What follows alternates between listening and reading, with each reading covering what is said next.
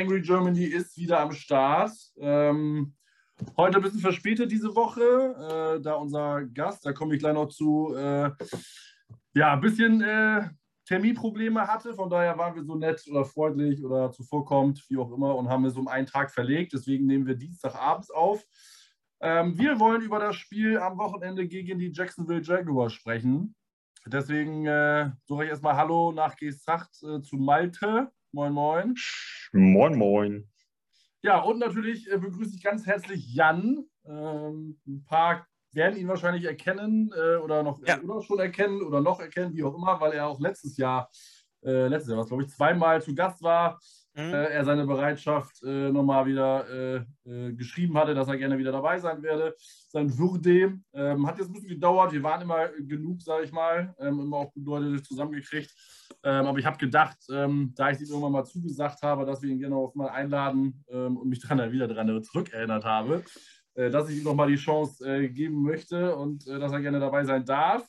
Äh, danach habe ich erfahren, dass er sogar äh, großer Trevor Lawrence-Fanboy ist. Und da passt es natürlich, dass die Jets äh, gegen die Jaguars am Wochenende gespielt haben.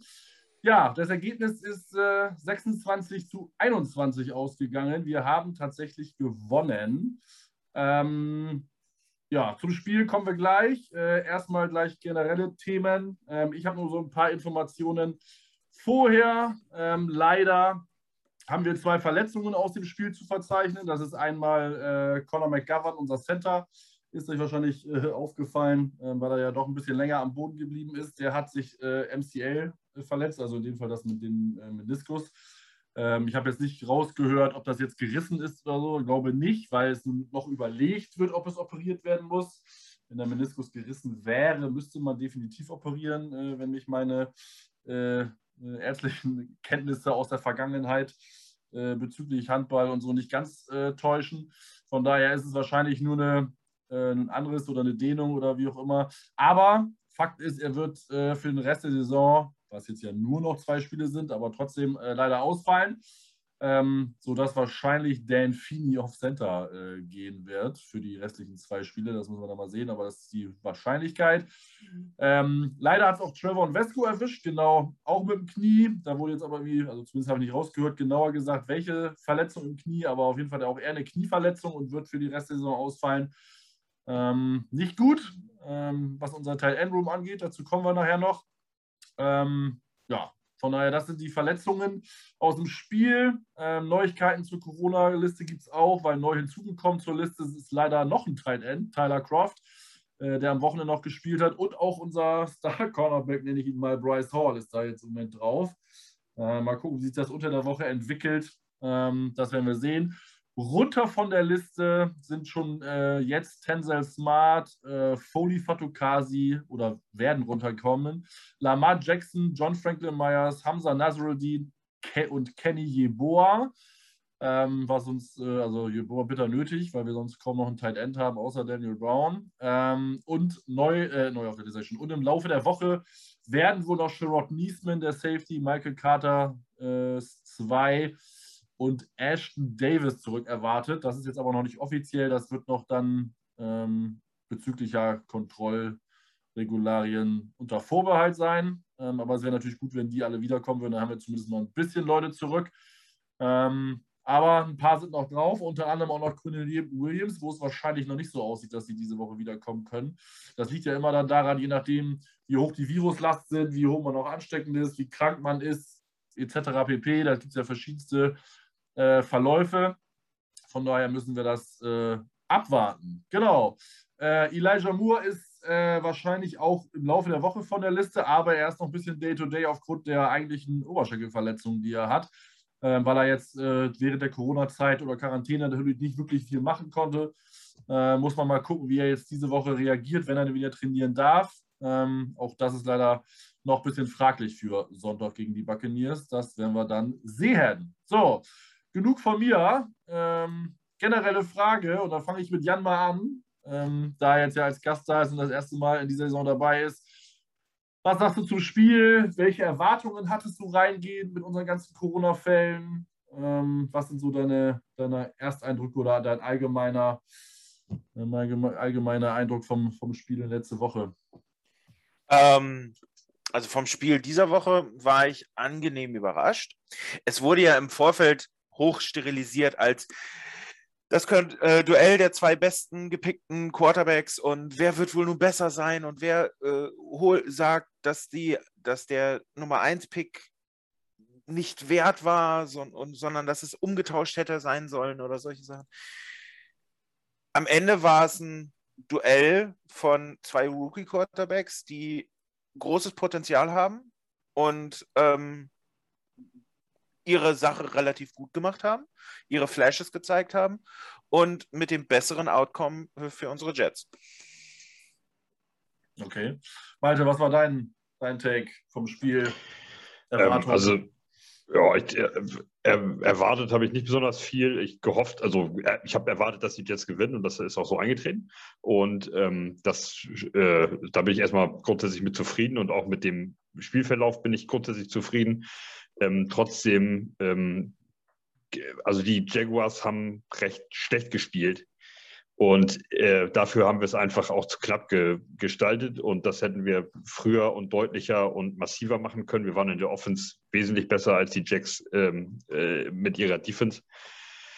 Äh, aber nichtsdestotrotz, das ist dann halt in dem Moment Jammern auf hohem Niveau, in Anführungszeichen, äh, weil wir eben das Spiel gewonnen haben. Und ähm, ich äh, also von Wilson super zufrieden bin, ähm, auch von der, von der gesamten Offense, äh, hab, die hat mich einfach mega begeistert ähm, und so Licht- und Schattengeschichten, aber man darf halt nicht vergessen, ähm, wer so wirklich alles fehlte bei uns, bei den Jaguars auch, aber bei uns eben auch massiv unter anderem der Head Coach. Und das reißt schon auch irgendwie so ein bisschen Loch da rein. Hat man auch gemerkt, fand ich. Und ähm, ja, also es gab dann halt ein paar Schattengeschichten da drin, aber grundsätzlich äh, gibt es äh, wenig, wenig Beschwerde. Individuelle Klasse ist eben das Stichwort in diesem Spiel äh, auf Seiten der Spieler. Und da ja, waren wir halt ein paar Mal äh, im Hintertreffen so. Aber ansonsten grundsätzlich äh, natürlich zufrieden damit. Wir haben das vierte Spiel gewonnen und das war mega massiv wichtig. Ich hatte ja vor der Saison gesagt, dass wir so sechs Spiele ungefähr gewinnen.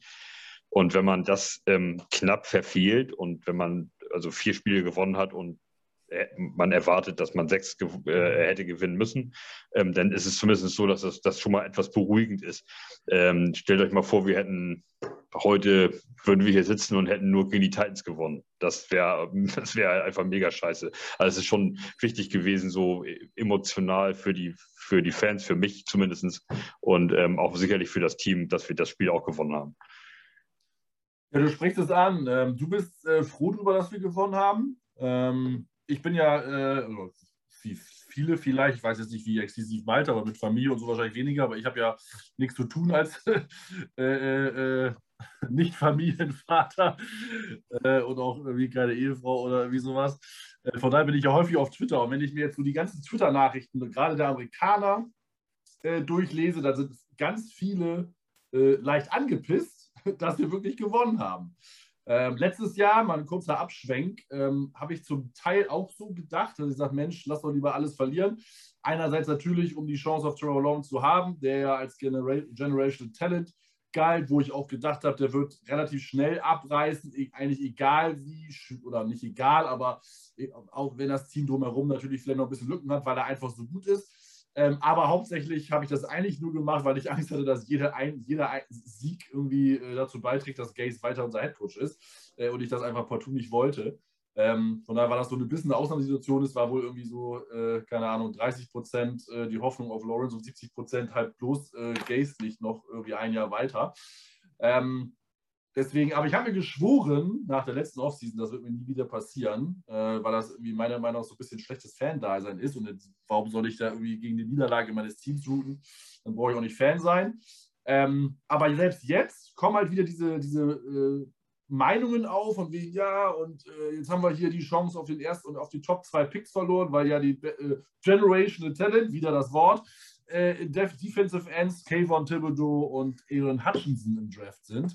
Ähm, deswegen mal die Frage an dich, Jan. Äh, siehst du das auch so wie Malte, dass du, Mensch, gefreut hast über den Sieg oder sagst du auch, äh, die Jets können wieder nicht verlieren und äh, die müssen mal an den richtigen Stellen verlieren, damit wir die Chance haben auf einen super, auf einen äh, Generational Pick, der unsere Franchise vielleicht in andere Sphären transferieren kann. Überhaupt nicht. Also da, da muss ich ganz ehrlich sagen, ich freue mich über jeden Sieg, äh, über jeden Sieg. Ähm, ich freue mich mehr über Niederlagen von den Seahawks, ähm, weil so zweimal hintereinander zu picken ähm, ist schon geil. Ist auch vielleicht äh, ganz gut, dass man vielleicht noch mit ein bisschen Trade irgendwie was darum äh, drum noch aufbauen kann. Ähm, aber ich sehe bei der Depth, bei den Positionen, wo wir Need haben und in der Region, wo wir uns sozusagen jetzt im Draft befinden, ähm, sehe ich nicht den Need, dass wir jetzt unbedingt auf Hutchen oder ähm, dem Herrn mit dem äh, französischen Namen gehen müssen. ähm, weil ähm, wir haben einen Cornerback äh, im Draft, der ähm, den kriegen wir auch an der Position da, da, wo wir sind. Und ich finde, wenn man die Entwicklung in den letzten Wochen sieht, und da kommen wir jetzt wieder auf die Jetzt-Situation zurück, ohne jetzt auf den äh, Draft-Challenge zu schielen, wir entwickeln uns immer, immer weiter. Wenn ich zum Beispiel gestern sehe ähm, ein Michael Carter, das ist im Prinzip, der macht jetzt in dem Rookie-Jahr das, was so, so im, entwickelt sich so in die Richtung, ähm, was wir von Livion Bell gesehen sehen wollten. Schöne Läufe, schöne ähm, äh, auch mal Third Downs rausholen oder solche Sachen. Und das ist ein Typ, den haben wir in der zweiten Runde gedraftet. Ne? Vierte. Äh, vier, vierte. okay. Ja, ne? Aber ne, man sieht irgendwo die Entwicklung. Und es ist mir egal, ob wir wie, wie, wie, wie wir gegen, letzte Woche gegen die Dolphins verlieren oder jetzt mal gewinnen. Ähm, das sieht, sieht, eine Entwicklung. Auch Zach Wilson wird von Spiel zu Spiel besser, auch egal ob wir verlieren oder gewinnen. Und wenn wir dann auch noch gewinnen, ist das alles supi. Malte, willst du noch was dazu sagen? Ja, eigentlich nur grundsätzlich, dass es einfach totaler Schwachsinn ist. Es wird, äh, es wird niemanden geben, also nicht das, was Jan gesagt hat, sondern generell dies, äh, die Erwartung, äh, dass das Team mit Absicht verliert. Es gibt einfach keinen Sportler, der mit Absicht da rausgeht. Das hatten wir, die ganze Diskussion hatten wir letztes Jahr schon. Ähm, du sitzt, stehst da auf dem Footballfeld und dann willst du dieses Spiel gewinnen und du, du kannst so, ein, so eine Sportart überhaupt nicht ausüben, äh, in der Hoffnung zu verlieren. Hinzu kommt, das hat, äh, ich glaube, Basti letztes Jahr ungefähr 17 Mal gesagt und das stimmt auch einfach. Drei Viertel des Teams weiß doch gar nicht, was nächstes Jahr Sache ist. Spielen die noch bei den Jets, kriegen die einen Vertrag oder nicht? Da sind welche mit Einjahresvertrag. Was haben die denn davon, mit Absicht zu verlieren? Wozu? Damit sie rausfliegen mit aller Gewalt und oder höchstwahrscheinlich sowieso in einem anderen Team spielen. Was bringt ihnen das? Jetzt bei den Jets diese Saison zu verlieren. Das ist einfach totaler Schwachsinn. Äh, zu denken, dass da jemand mit Absicht vom Team und vom Coaching-Staff mit Absicht rangeht und äh, um das Spiel zu verlieren. Diese Saison kommt noch dazu. Wir waren ja gar nicht auf dem First Overall Pick. Äh, da hätten ja noch andere Sachen dazukommen müssen. Wir müssen das Spiel gegen die Jaguars verlieren und andere müssen gewinnen. Und dann guckt euch das mal an, wie die Seahawks da spielen und wie, was weiß ich, hier die Giants und wer ist da noch unten drin? Detroit Lions haben einfach viel Pech. Ähm, das stimmt schon. Die hätten sicherlich zwei, drei Siege mehr haben können, aber ähm, haben ja inzwischen auch ein, zwei Spiele gewonnen. Aber das kommt ja noch dazu. Das ist ja gar nicht, das ist ja nicht nur von dir abhängig. Also in dieser äh, Situation jetzt diese Saison, das ist ja nicht nur von den Jets abhängig. Da müssen ja alle anderen auch noch mitspielen und uns überholen in dem Moment und so. Das ist einfach überhaupt nicht planbar, planbar gewesen und das ist totaler, totaler Quatsch, davon auszugehen, dass die damit Absicht zu verlieren. Und selbst wenn für ein Defensive End, für einen Edge Rusher, und, und, und das macht überhaupt, das ist, macht überhaupt keinen Sinn. Was, was, was will denn so ein, was will denn ein O-Liner mit, mit einem Endrusher? Wozu wollen die denn äh, mit Absicht da ein Spiel verlieren? Das, das sehe ich, diesen, diese Zusammenhänge sehe ich überhaupt nicht. Und selbst wenn es so ist, wir da unbedingt ran wollen, wir haben zwei First-Round-Picks, zwei Second-Round-Picks, äh, einen dritten, wir können doch hochtraden. Ist doch scheißegal. Äh, der, wir, mir kann doch keiner erzählen, dass wenn die Lions auf 1 picken und wir denen sagen, pass mal auf, Lions, äh, ihr gebt uns den First Overall und kriegt davon unseren Seahawks-Pick und den Carolina-Pick aus der zweiten Runde, da, da, würden die doch nicht Nein sagen. Da, den, den nehmen die auf jeden Fall. Also das, ja, das kommt ja auch noch dazu. Wir könnten ja hochtraden, wenn es unbedingt sein muss, wenn wir jetzt der, der GM, der Coach unbedingt an irgendeinen Spieler da ran müssen in den ersten ein, zwei. Also, aber das, also das, dieses Szenario passt für mich diese Saison überhaupt nicht. Da geht der, der, da geht für mich der Sieg über, über, über einen Draft auf jeden Fall. Also meine Frage war jetzt weniger darauf, ob die Spieler jetzt verlieren, sondern wirklich, wie, du da, wie ihr das seht, dass die Fans wieder mal äh, darauf oder äh, darauf routen, dass wir, dass wir als Team verlieren, ne? dass sie als die Jets verlieren. Also dass die Spieler natürlich mit Absicht verlieren, das haben wir letztes Jahr gesehen, äh, wo wir nichts zustande gebracht haben und trotzdem am Ende noch die Rams und die Browns, beides Playoff-Teams in letzter Saison äh, geschlagen haben und du einfach weißt, dass, dass Spieler sich immer den Arsch auf, also die meisten zumindest, klar hast du mal einen Tag, wo es schlechter läuft, wo du einfach von Anfang an merkst, irgendwie läuft das nicht und dann machst du vielleicht 5% weniger aber mit Absicht verlieren tut natürlich kein Spieler und ein Trainer auch nicht. Aber dass die Fans halt schon wieder dafür routen und sagen, Mensch, äh, was soll denn das? Jetzt haben wir echt wieder die Chance auf ein. Ich, deswegen habe ich das ja so gesagt, Generation Talent. Ich meine, ich bin da genau bei euch. Äh, Generation ist erstmal ein großes Wort, da wird sehr fluktuativ mit umgegangen. Äh, und man sieht es ja auch an Trevor Lawrence, deswegen hatte ich das ähm, vorhin so eingangs ja gesagt, wo ich dass ich auch falsch lag, wo ich dachte, Lawrence ist eigentlich besser, hätte ich gedacht, jetzt, als er die Saison spielt, weil Klar haben die Jaguars auch Lücken, aber die Jaguars hatten eigentlich nicht so einen schlechten Supporting Cast, äh, dass er jetzt, ich meine, man muss sich mal vorstellen, Trevor Lawrence hat in den letzten acht Spielen einen Touchdown-Pass geworfen. Ähm, das ist schon relativ mau. Äh, jetzt hat er natürlich so ein bisschen Receiver-Probleme, ähm, weil da äh, DJ Chark ist, glaube ich, verletzt und äh, LaVisca Chenault ist raus im Moment und äh, von daher, aber er hat jetzt noch einen Marvin Jones, der jetzt auch nicht unbedingt der schlechteste ist. Ähm, von daher äh, ne, ist das jetzt ja auch nicht so ganz mies. Die O-Line ist ein bisschen, bisschen dürftig, obwohl sie äh, Linda und Norvell haben, komischerweise. Ähm, von daher, aber es ist schon, und sie hatten halt James Robinson ja noch eine ganze Zeit. Der hat sich ja leider Gott sei Dank jetzt die Achillessehne äh, gerissen. Von daher da mal gute Besserung an ihn und an die, an die Jacksonville Jaguars. Ähm, aber ich finde es halt schon wieder ein bisschen, also ich persönlich bin jetzt echt dabei und ich, vielleicht ist das jetzt auch hoher Ross, weil ich letztes Jahr auch so ein bisschen dran gedacht habe, aber ich sage mal ganz ehrlich, dieses Jahr finde ich das echt beschämend, dass Fans schon wieder für, für eine Niederlage routen. Äh, nur weil sie meinen, sie, wir kriegen jetzt Thibodeau und Hutchinson und es ist ja auch nichts garantiert. Und wie Malte sagt, äh, wenn du nochmal, wenn du einen haben willst, ganz ehrlich, ich glaube, da muss es nicht mal der erste sein, da reicht es vielleicht sogar ein Second-Round-Pick, wenn du von, du könntest ja auch theoretisch von vier auf zwei springen oder wie sowas. Ähm, also das ist, äh, wie gesagt, ist nur unsere Meinung. Jeder kann natürlich so ein bisschen seine Meinung haben. Ich finde es schade, dass Fans schon wieder äh, auf Niederlagen von den Jets shooten, ähm, zumal wir zwei First-Round-Picks in den Top 10 haben werden. Das sollte so fast gesetzt sein. Ich glaube nicht, dass die Seahawks jetzt noch beide Spiele gewinnen.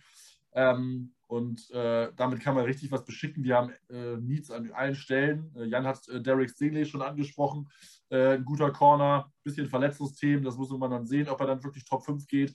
Ähm, aber auch andere Corner können sich vielleicht noch in Fokus spielen. Wir, auch Receiver könnte man theoretisch sich überlegen. O-Liner äh, ist immer ein Need. Von daher, es gibt genug Möglichkeiten, wo man rangehen kann. Von daher finde ich das äh, schade und wie gesagt, garantiert ist nichts. Man weiß nie, was passiert. Es kann auch passieren, dass sich Thibodeau und Hutchinson beide, und Gott bewahre, das passiert natürlich nicht, aber beide bei der Combine oder Pro den Kreuzbandriss reißen. So, da weißt du auch nicht, wie die davon wieder zurückkommen oder schwerer verletzt. Ist ja nicht das erste Mal, dass sich ein High-Pick relativ spät noch verletzt, äh, verletzt in der Saison, siehe Jalen Smith. Ähm, von daher, man weiß nicht, was passiert. Aber wir müssen ja drüber sprechen, ist so ein bisschen äh, Thema in der Szene gewesen, zumindest in Amerika mal wieder. Von daher dachte aber, ich, äh, aber, das Thema mal an. Aber gerade, also das habe ich jetzt, also sage ich auch nicht zum ersten Mal. Wir haben aber auch noch Karl Lawson. Der ist für uns wie eine Neuverpflichtung. Also ah klar, weiß man nicht, wie der zurückkommt. Äh, und da, natürlich kannst du jetzt sagen, oh, und nachher spielt der Scheiße und so und der hat ein Jahr ausgesetzt. Ja, und der kann auch wiederkommen und alles kaputt fetzen. Das kann genauso gut sein. Das ist doch nicht gesagt, dass der jetzt irgendwie scheiße ist oder so. Also das kommt ja auch noch dazu. Ausgerechnet auf, auf Edge Rusher und Defense oder Defensive End, das, ähm, da tut sich ja automatisch was bei uns. Also ob wir jetzt picken oder nicht. Also weil Karl Lawson wiederkommt. Also äh, und also deswegen, ich, ja, ja, ist ein, ist ein Thema, da können wir einen eigenen Podcast wahrscheinlich von mitfüllen. Ich finde es ähm, schwach, jetzt das denen irgendwie nicht zu gönnen oder sich selber. Ja, ich gehe doch da nicht ins Stadion und gönne den, den Sieg nicht. Also, nee. aber okay, das äh, anderes Thema. Ich glaube, eine Sache ist halt, ähm, dass sich die Fanbase irgendwie wieder so eine Identifikationsfigur führt. Äh, eine äh, die haben wir gedacht, irgendwie haben wir in Sam Darnold irgendwie gekriegt oder solche Sachen, weil die letzte Identifikationsfigur, die hat bei uns 2018, äh, eigentlich schon 2017 aufgehört mit Nick Mangold. Ähm, Und so einen wollen sie halt wieder. So ein, Fan, so ein Fan will so ein äh, Talent haben, wo er sich hinter standen kann und die, ihr letztes Hemd für die Jets geben. Ähm, und das hofft man halt immer wieder im Draft zu finden. Ja, ist ja nicht verwerflich, aber ich glaube schon, dass er mit Elijah Moore und Michael Carter und vielleicht auch Zach Wilson drei Spieler haben, die die Identifikationsfiguren sein können. Ähm, auch ein Bryce Hall kann sich da anstellen. Jetzt hast du natürlich, ist eine Identifikationsfigur ja auch jemand, der ein bisschen verlässlich ist, der einfach seinen Job macht, ein Brickisher Ferguson. Ähm, aber man will, glaube ich, auch, ich glaube, die äh, Identifikations Identif oh Gott, was für ein Wort, Identifikationsfigur äh, ist, glaube ich, ein Thema, aber ich glaube auch, viele Jets-Fans wollen einfach mal wieder einen Starspieler bei den Jets haben.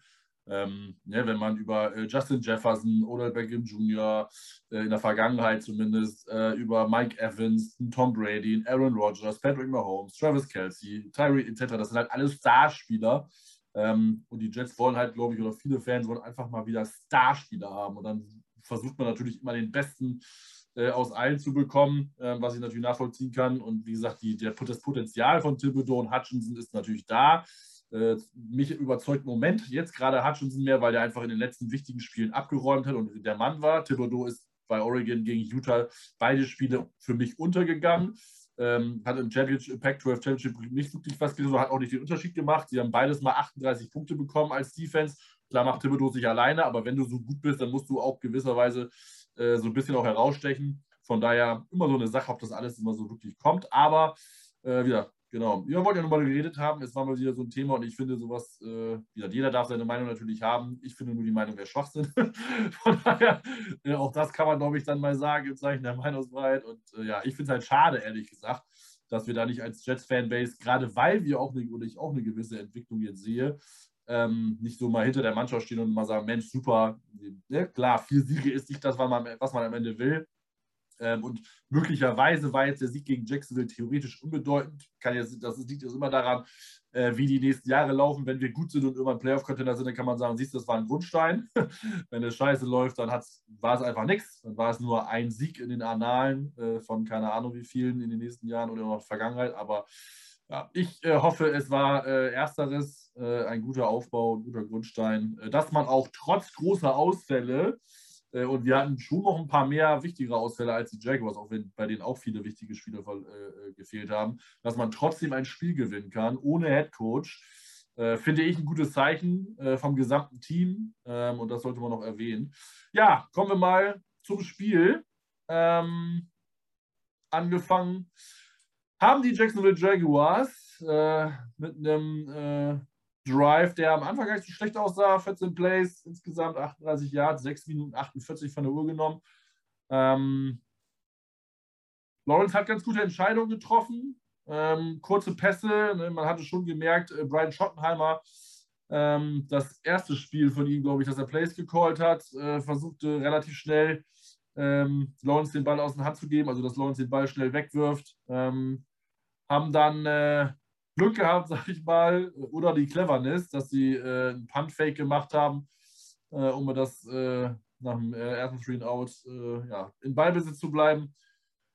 Äh, haben das dann ausgenutzt, ähm, um dann zumindest ein Field zu bekommen. Ähm, von daher ein okay Drive. Ich habe schon gedacht, na, ähm, die hat am Ende dann gehalten, aber am Anfang hatte ich noch nicht so wirklich die Hoffnung. Aber dann kam der Drive von uns der ganz gut mal wieder angefangen hat äh, mit einem Michael Carter Run äh, über acht Yards. Und Zach Wilson sah auch relativ gut aus, gute Entscheidung getroffen. Wir konnten relativ gut laufen. Ähm, Wilson guten Ball äh, zu Keelan Cole geworfen äh, bei Dritter und Sieben. Ja, und dann kam das Big Play. Und ich würde eigentlich, ich hätte fast gesagt, das wäre das Big Play des Tages, aber es war es gar nicht, weil wir äh, drei große Big Plays hatten. Und deswegen, Malte, wie hast du das, äh, wie hast du seinen Lauf gesehen, den Touchdown? Äh, ich persönlich muss dazu sagen, ich konnte das Spiel leider nicht sehen. Ich glaube, Malte, du hast es auch nicht live gesehen. Äh, ich weiß nicht, ob Jan es live sehen konnte. Also ich konnte es nicht live sehen, weil es ja zweiter Weihnachtsfeiertag war und äh, Oma und Opa zu Besuch war und ich die dann auch noch, noch von Achim nach Oldenburg nach Hause fahren musste. Von daher habe ich erst um halb elf angefangen, aber wie hast du das gesehen, Malte? Ähm, also ich habe es teilweise live gesehen, dann später nochmal wieder in Stücken zusammengefasst und so, naja, nebenbei wuseln hier mal und so. Alles, alles gut. Ähm, ja, äh, ja, mega Run. Wäre ich ein Jaguars-Fan, wäre ich äh, aus dem Fenster gesprungen. Also die sind ja zweimal, zweimal kriegen sie den nicht gestoppt. Das war richtig schlecht. Also das war Defense ja. äh, auf die, also normalerweise, ganz ehrlich, das habe ich auch, also äh, von 30 anderen Teams kriegen wir den Arsch versohlt an dem Tag. Und, äh, und, äh, und Zach Wilson in der, bei dem Run auch. Also das, das, das ist wirklich, das war genial von ihm gemacht. Aber ähm, das war schlecht, das war eine schlechte Defense-Leistung von den Jaguars. Ähm, aber ja, einfach cool natürlich, wenn du sowas mitnehmen kannst. 52 Yards waren das, glaube ich. Ähm, und am Ende wollte er ihn dann auch unbedingt. Ne? Also da dann die letzten fünf Yards oder acht Yards ist er fast nach vorne gefallen und reingesprungen, um, um das Ding dann auch klar zu machen. Aber ähm, ich glaube, der erste Jaguars-Spieler, keine Ahnung, Linebacker müsste das gewesen sein, irgendeine 40er-Nummer, ähm, der, der ihn tackeln kann. Ich glaube, der geht so halbherzig an ihn ran und der denkt, Wilson tritt jetzt ins Aus, damit er den Tackle nicht kriegt und Wilson läuft einfach an der Sideline weiter. Und deswegen hat der abgebremst und hat das Tackle gar nicht gemacht. Ich glaube, der hat wirklich gedacht, ich komme jetzt so angeschossen, ah gut, Wilson scheißt sich die Hose voll und tritt jetzt ins Aus, damit ich ihn nicht umhau.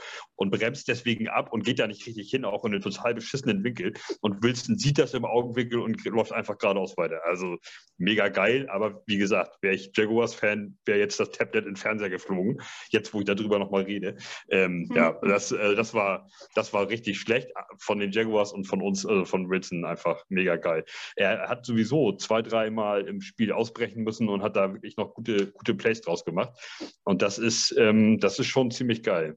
Er hat wieder nicht die Yards ähm, insgesamt aufs Board gekriegt, die Passyards. Insgesamt geht es dann, hat er, also er hat, glaube ich, 91 Rush Yards äh, gehabt, äh, plus 100 Passyards, also er hat fast 200 Yards gemacht. Ähm, also das ist, das ist schon in Ordnung so grundsätzlich, aber ähm, da fehlen ihm einfach Receiver im Moment. Ne? Das, und das darf nicht nochmal passieren. Also wir müssen uns da wirklich verstärken, dass wenn uns mal einer ausfällt oder so, dass man das dann noch kompensieren kann. Die Situation, wie wir sie jetzt haben, das kann man wahrscheinlich in keinem Jahr kompensieren. Da kannst du noch so geile Receiver hinstellen, wenn dir irgendwie vier, fünf wegbrechen. Aber das hast du schon gemerkt auch. Ähm, da, da haben Rece einige Receiver haben das gut gemacht und Braxton Barrios ist sowieso, wäre ich, ähm, also wäre ich nicht verheiratet, würde ich dem wahrscheinlich einen, äh, langsam mal ähm, äh, langsam mal anfragen, ob der nicht Bock hat, mich zu heiraten. Der Typ ist, der Typ ist so geil. Äh, und äh, das, äh, der, der, der, egal, du kannst ihm den Ball geben als Running Back, als Receiver, als Returner, der macht einfach immer geile Sachen. Und ähm, das gibt ja so Leute, die das wollen und die da so reinspringen in die Bresche, aber es fehlt halt so ein Davis und ein Moore und so. Das, das fehlt halt einfach. Und da müssen wir sehen, echt, da müssen wir echt sehen, dass wir ihm äh, mehr Hilfe für die Zukunft so an die, an die Hand bringen. Ne? Aber äh, ja, der, der Run, geiler, geiler Touchdown-Run. Und wir kriegen, wir haben sowas einfach zu wenig in der Saison. Ja, das, es gibt Teams, die haben solche Plays äh, jede Woche. Ja, und das, äh, und wir haben, wir ziehen uns an so einem Play dann irgendwie jetzt wieder die nächsten. Guck mal, wir haben jetzt, wen haben wir? Die Bucks und danach die Bills. Bills. Mhm. So, das heißt, dieser Run von Zach Wilson, der zieht uns jetzt bis zum nächsten ersten Saisonspiel. Ja, und äh, weil Bucks und Bills, dass wir da nochmal so ein 50 Yards Touchdown run. Ich hoffe es und es ist möglich, natürlich, aber die Wahrscheinlichkeit ist recht gering. Und das, das heißt, wir müssen uns an diesen Plays jetzt schon wieder bis zur kommenden Saison, äh, Saisonstart hochziehen. Und das ist einfach, das ist einfach scheiße, das müssen die Jets abstellen. Wir brauchen auch mal Woche für Woche solche geilen Plays. Das ist dann die Kontinuität und die äh, Konstanz, die man, die man ja haben will, die man als, als Team sich entwickeln lassen muss. Die muss man sich, glaube ich, aber abarbeiten äh, zu der Thematik äh, äh, Verteidiger zieht zurück. Das kommt davon, wenn man halt die Verteidiger dauernd bestraft für eigentlich, dass sie ihren Job machen, weil sie dann jedes Mal ihre Flaggen kriegen. Äh, äh all of Bounds, Late Hit, All of Bounds, Personal Foul, äh, Roughing the Passer, Tackle the Quarterback, weil die Defender einfach nicht mehr wissen oder Angst haben für die Strafe und dann ziehen sie häufiger zurück. Das ist die Thematik.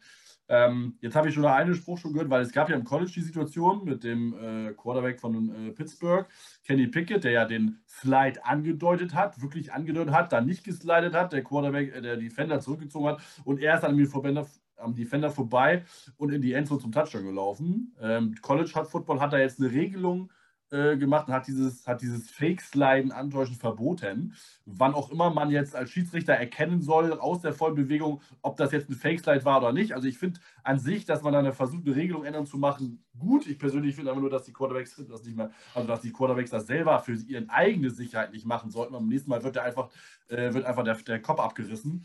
Ähm, weil das lässt sich ein Defender ja nicht zweimal passieren. Ähm, von daher würde ich sagen, die Quarterbacks sollten an ihre eigene Sicherheit denken, okay, ich, entweder slide ich oder ich slide nicht. Ähm, weil ganz ehrlich, keine Ahnung, mir kann kein Schiri sagen, dass er jetzt erkennt, wann der Slide anfängt oder wann Fake anfängt oder nicht. Aber gut, das sollen die dann müssen die rausfinden. Und es gab, ich weiß nicht, ob das Tenbaum war, der meinte von wegen, eigentlich hätte Wilson dafür auch bestraft werden müssen, weil er ja angedeutet hat, out of bounds zu gehen und dann ist er nämlich nicht out of bounds gegangen. Ähm, das sind auch so mal so Sachen, wo du denkst, ist schon wieder Grauzone etc. Ähm, kann den Ansatz ein bisschen verstehen, aber als Defender hast du einfach immer verloren. Deswegen glaub, bin ich auch keiner, der bei solchen Sachen, außer es ist wirklich sehr deutlich, äh, wenn das wirklich Bang by Bang ist, würde ich dem Defender nie einen Vorwurf machen, weil immer sagt ganz ehrlich, lieber nimmst du die Strafe, als dass er dir wirklich nach abhaut, wie jetzt in dem Fall und dann in die Endzone läuft. Äh, das darfst du als Defender nicht zulassen. Im Zweifel musst du dann die 15 Jahre Strafe nehmen, weil du den noch zu spät dann eine, eine mitgegeben hast. Äh, so würde ich als Defensive Coach zumindest äh, coachen. Ähm, immer noch besser als der Touchdown. Ähm, ja, aber das ist, das kommt dazu.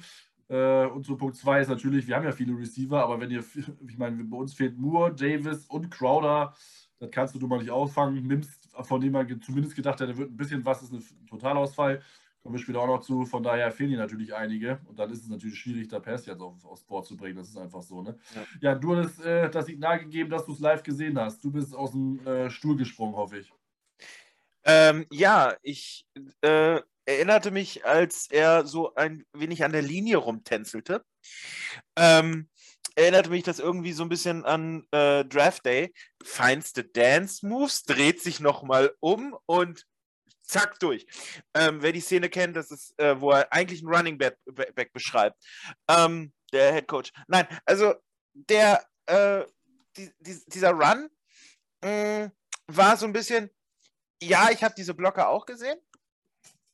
Und ich finde, ähm, dass, ich finde nicht, dass er jetzt so, also er ist halt einfach da, da daneben, äh, daneben gefallen. Und ich glaube nicht, dass er, dass er zurückgezogen hat, weil er wegen der Strafe ist, sondern ähm, weil, die, weil die einfach in dem Moment äh, gedacht haben, er ist schon draußen.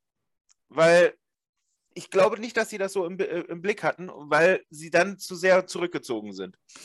Ähm, und ansonsten, ja, ich saß hier und dachte mir, läuft mehr davon. Ja, sehr gut. Ähm, also ich habe das äh, ja sogar als Pop-Up-Nachricht bekommen, habe dann gedacht, 52 Jahre und dann stand da Wilson Touchdown. Ich so, Alter, nicht dein Ernst. Jetzt, wo ich das Spiel nicht gucken kann, kommt hier mit den Big Plays raus.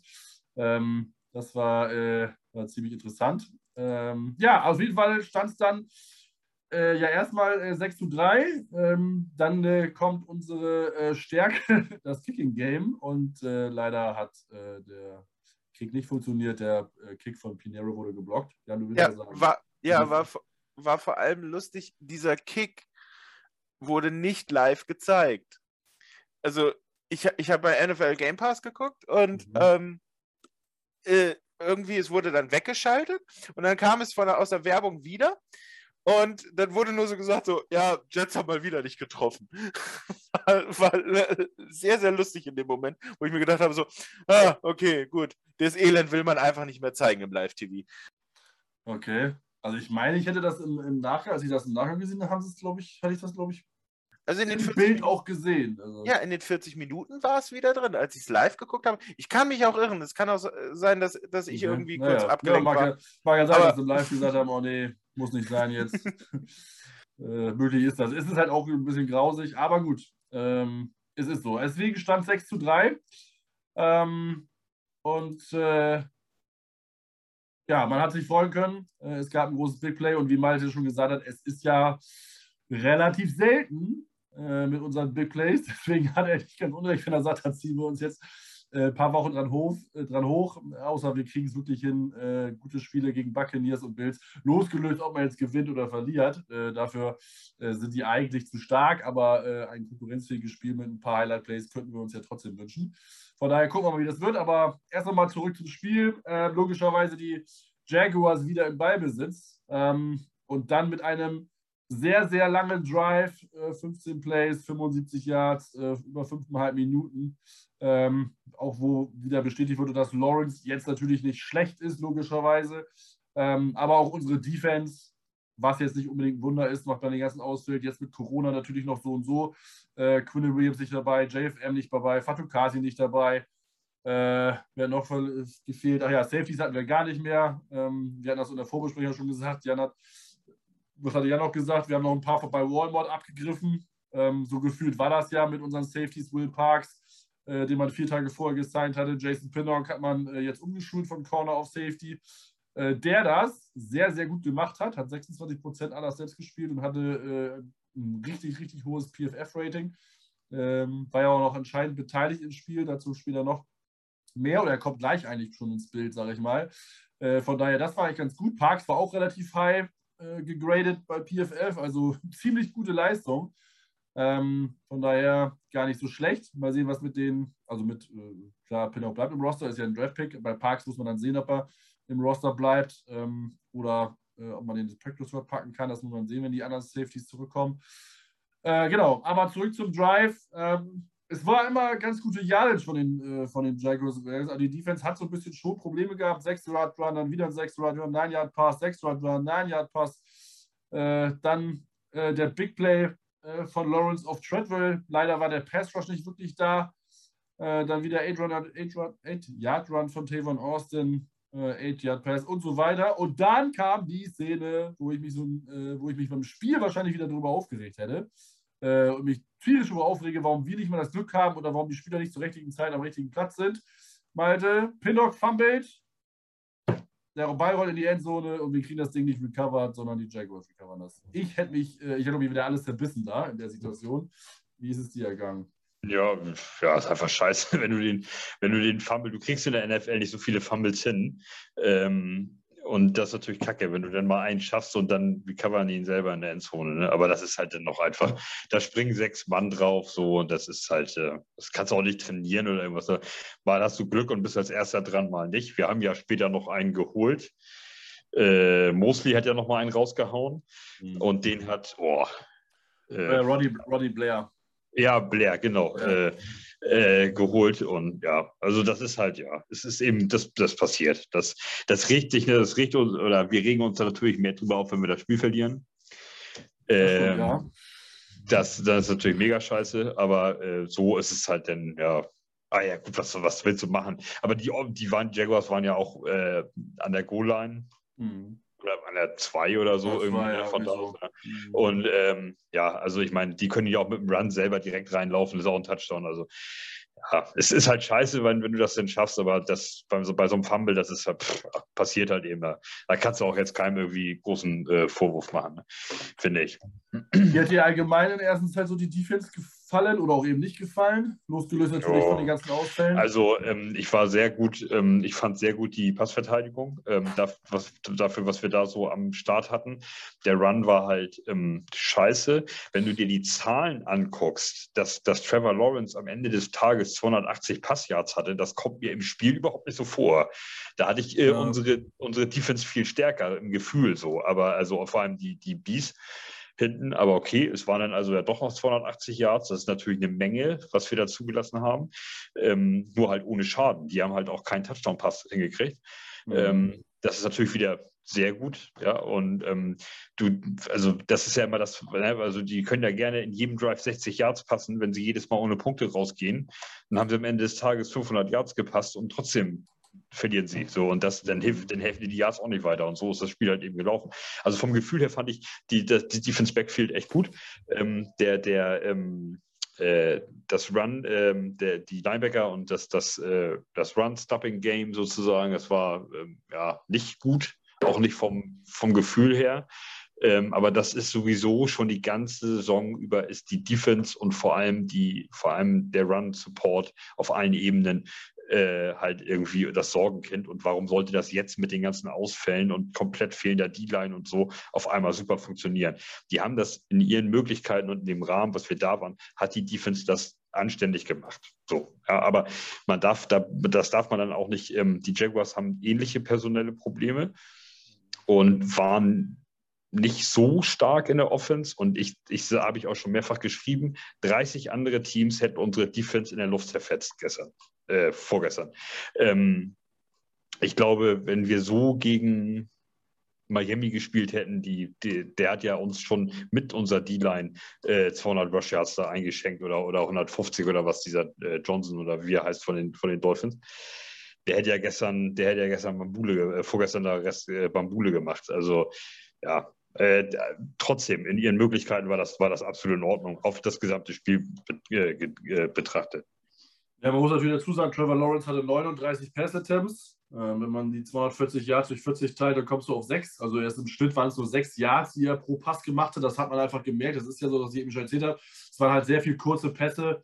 Äh, es waren ein paar Big Plays dabei zu Treadwell und, und Tavon Austin, aber es waren sehr viele Short-Yardage-Pässe, schnell den Ball aus der Hand und solche Sachen. Ähm, das war einfach das System, von daher, da kommt immer mal ja zusammen, ähm, weil das kannst du, so schnell kannst du nicht verteidigen, so schnell ist auch theoretisch der Passschuss nicht da, äh, selbst wenn wir den hätten, äh, der leider gefehlt hat, von daher äh, musst du das einfach in Kauf nehmen und ist ja auch okay so, äh, weil 200, 80 Yards ist jetzt ja auch nicht unbedingt eine Welt, sage ich mal. Äh, wenn man überlegt, dass ein Joe Burrow 525 werfen kann mit Leichtigkeit.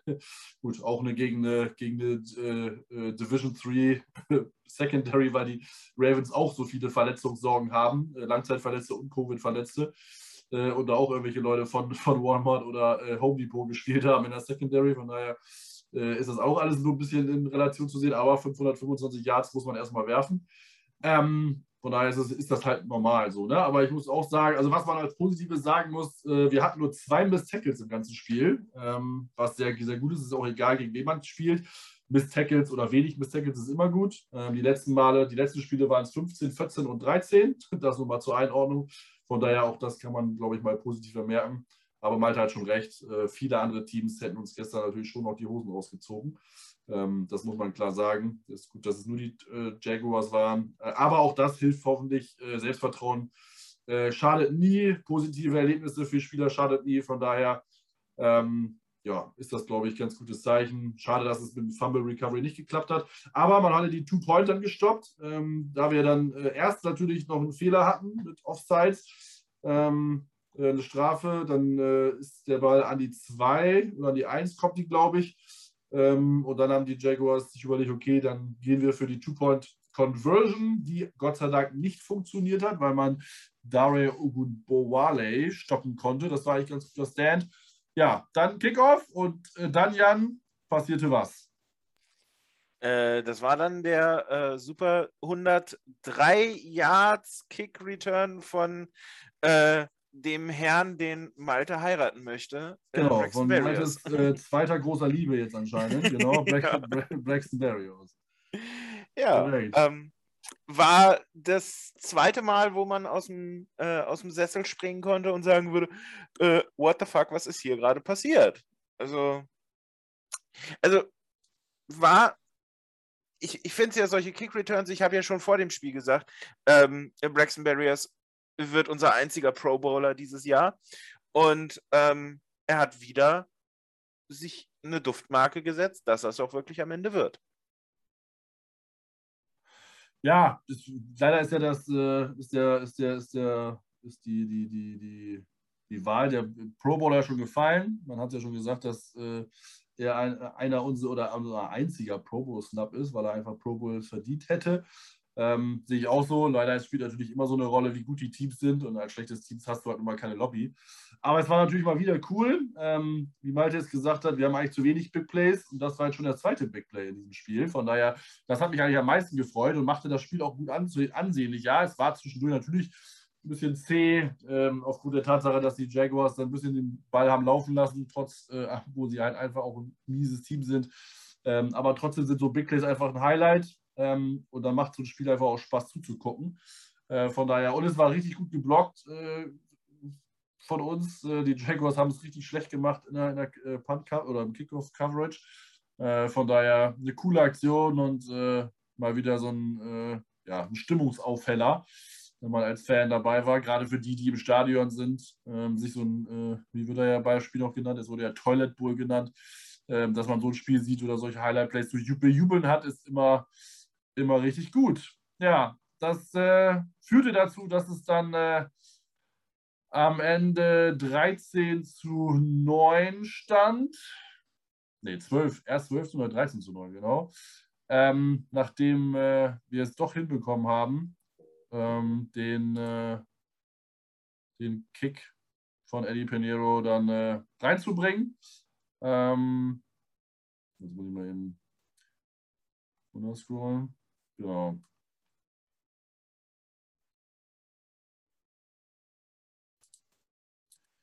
Ja, dann äh, Jaguars wieder im Ballbesitz. Ähm, Field Goal zum 13 zu 12. Ähm, Spiel war relativ knapp, äh, aber auch in dem Drive hat man wieder gemerkt, ähm, wie Lauren so ein bisschen den Ball bewegen konnte. In dem Fall war es ein bisschen mehr, 17 Yards Pass äh, zu Tavon Austin, unter anderem auch ein 10 Yard Pass zu Marvin Jones, 11, äh, 11 Yard Pass zu Jacob Hollister, dem Tight End.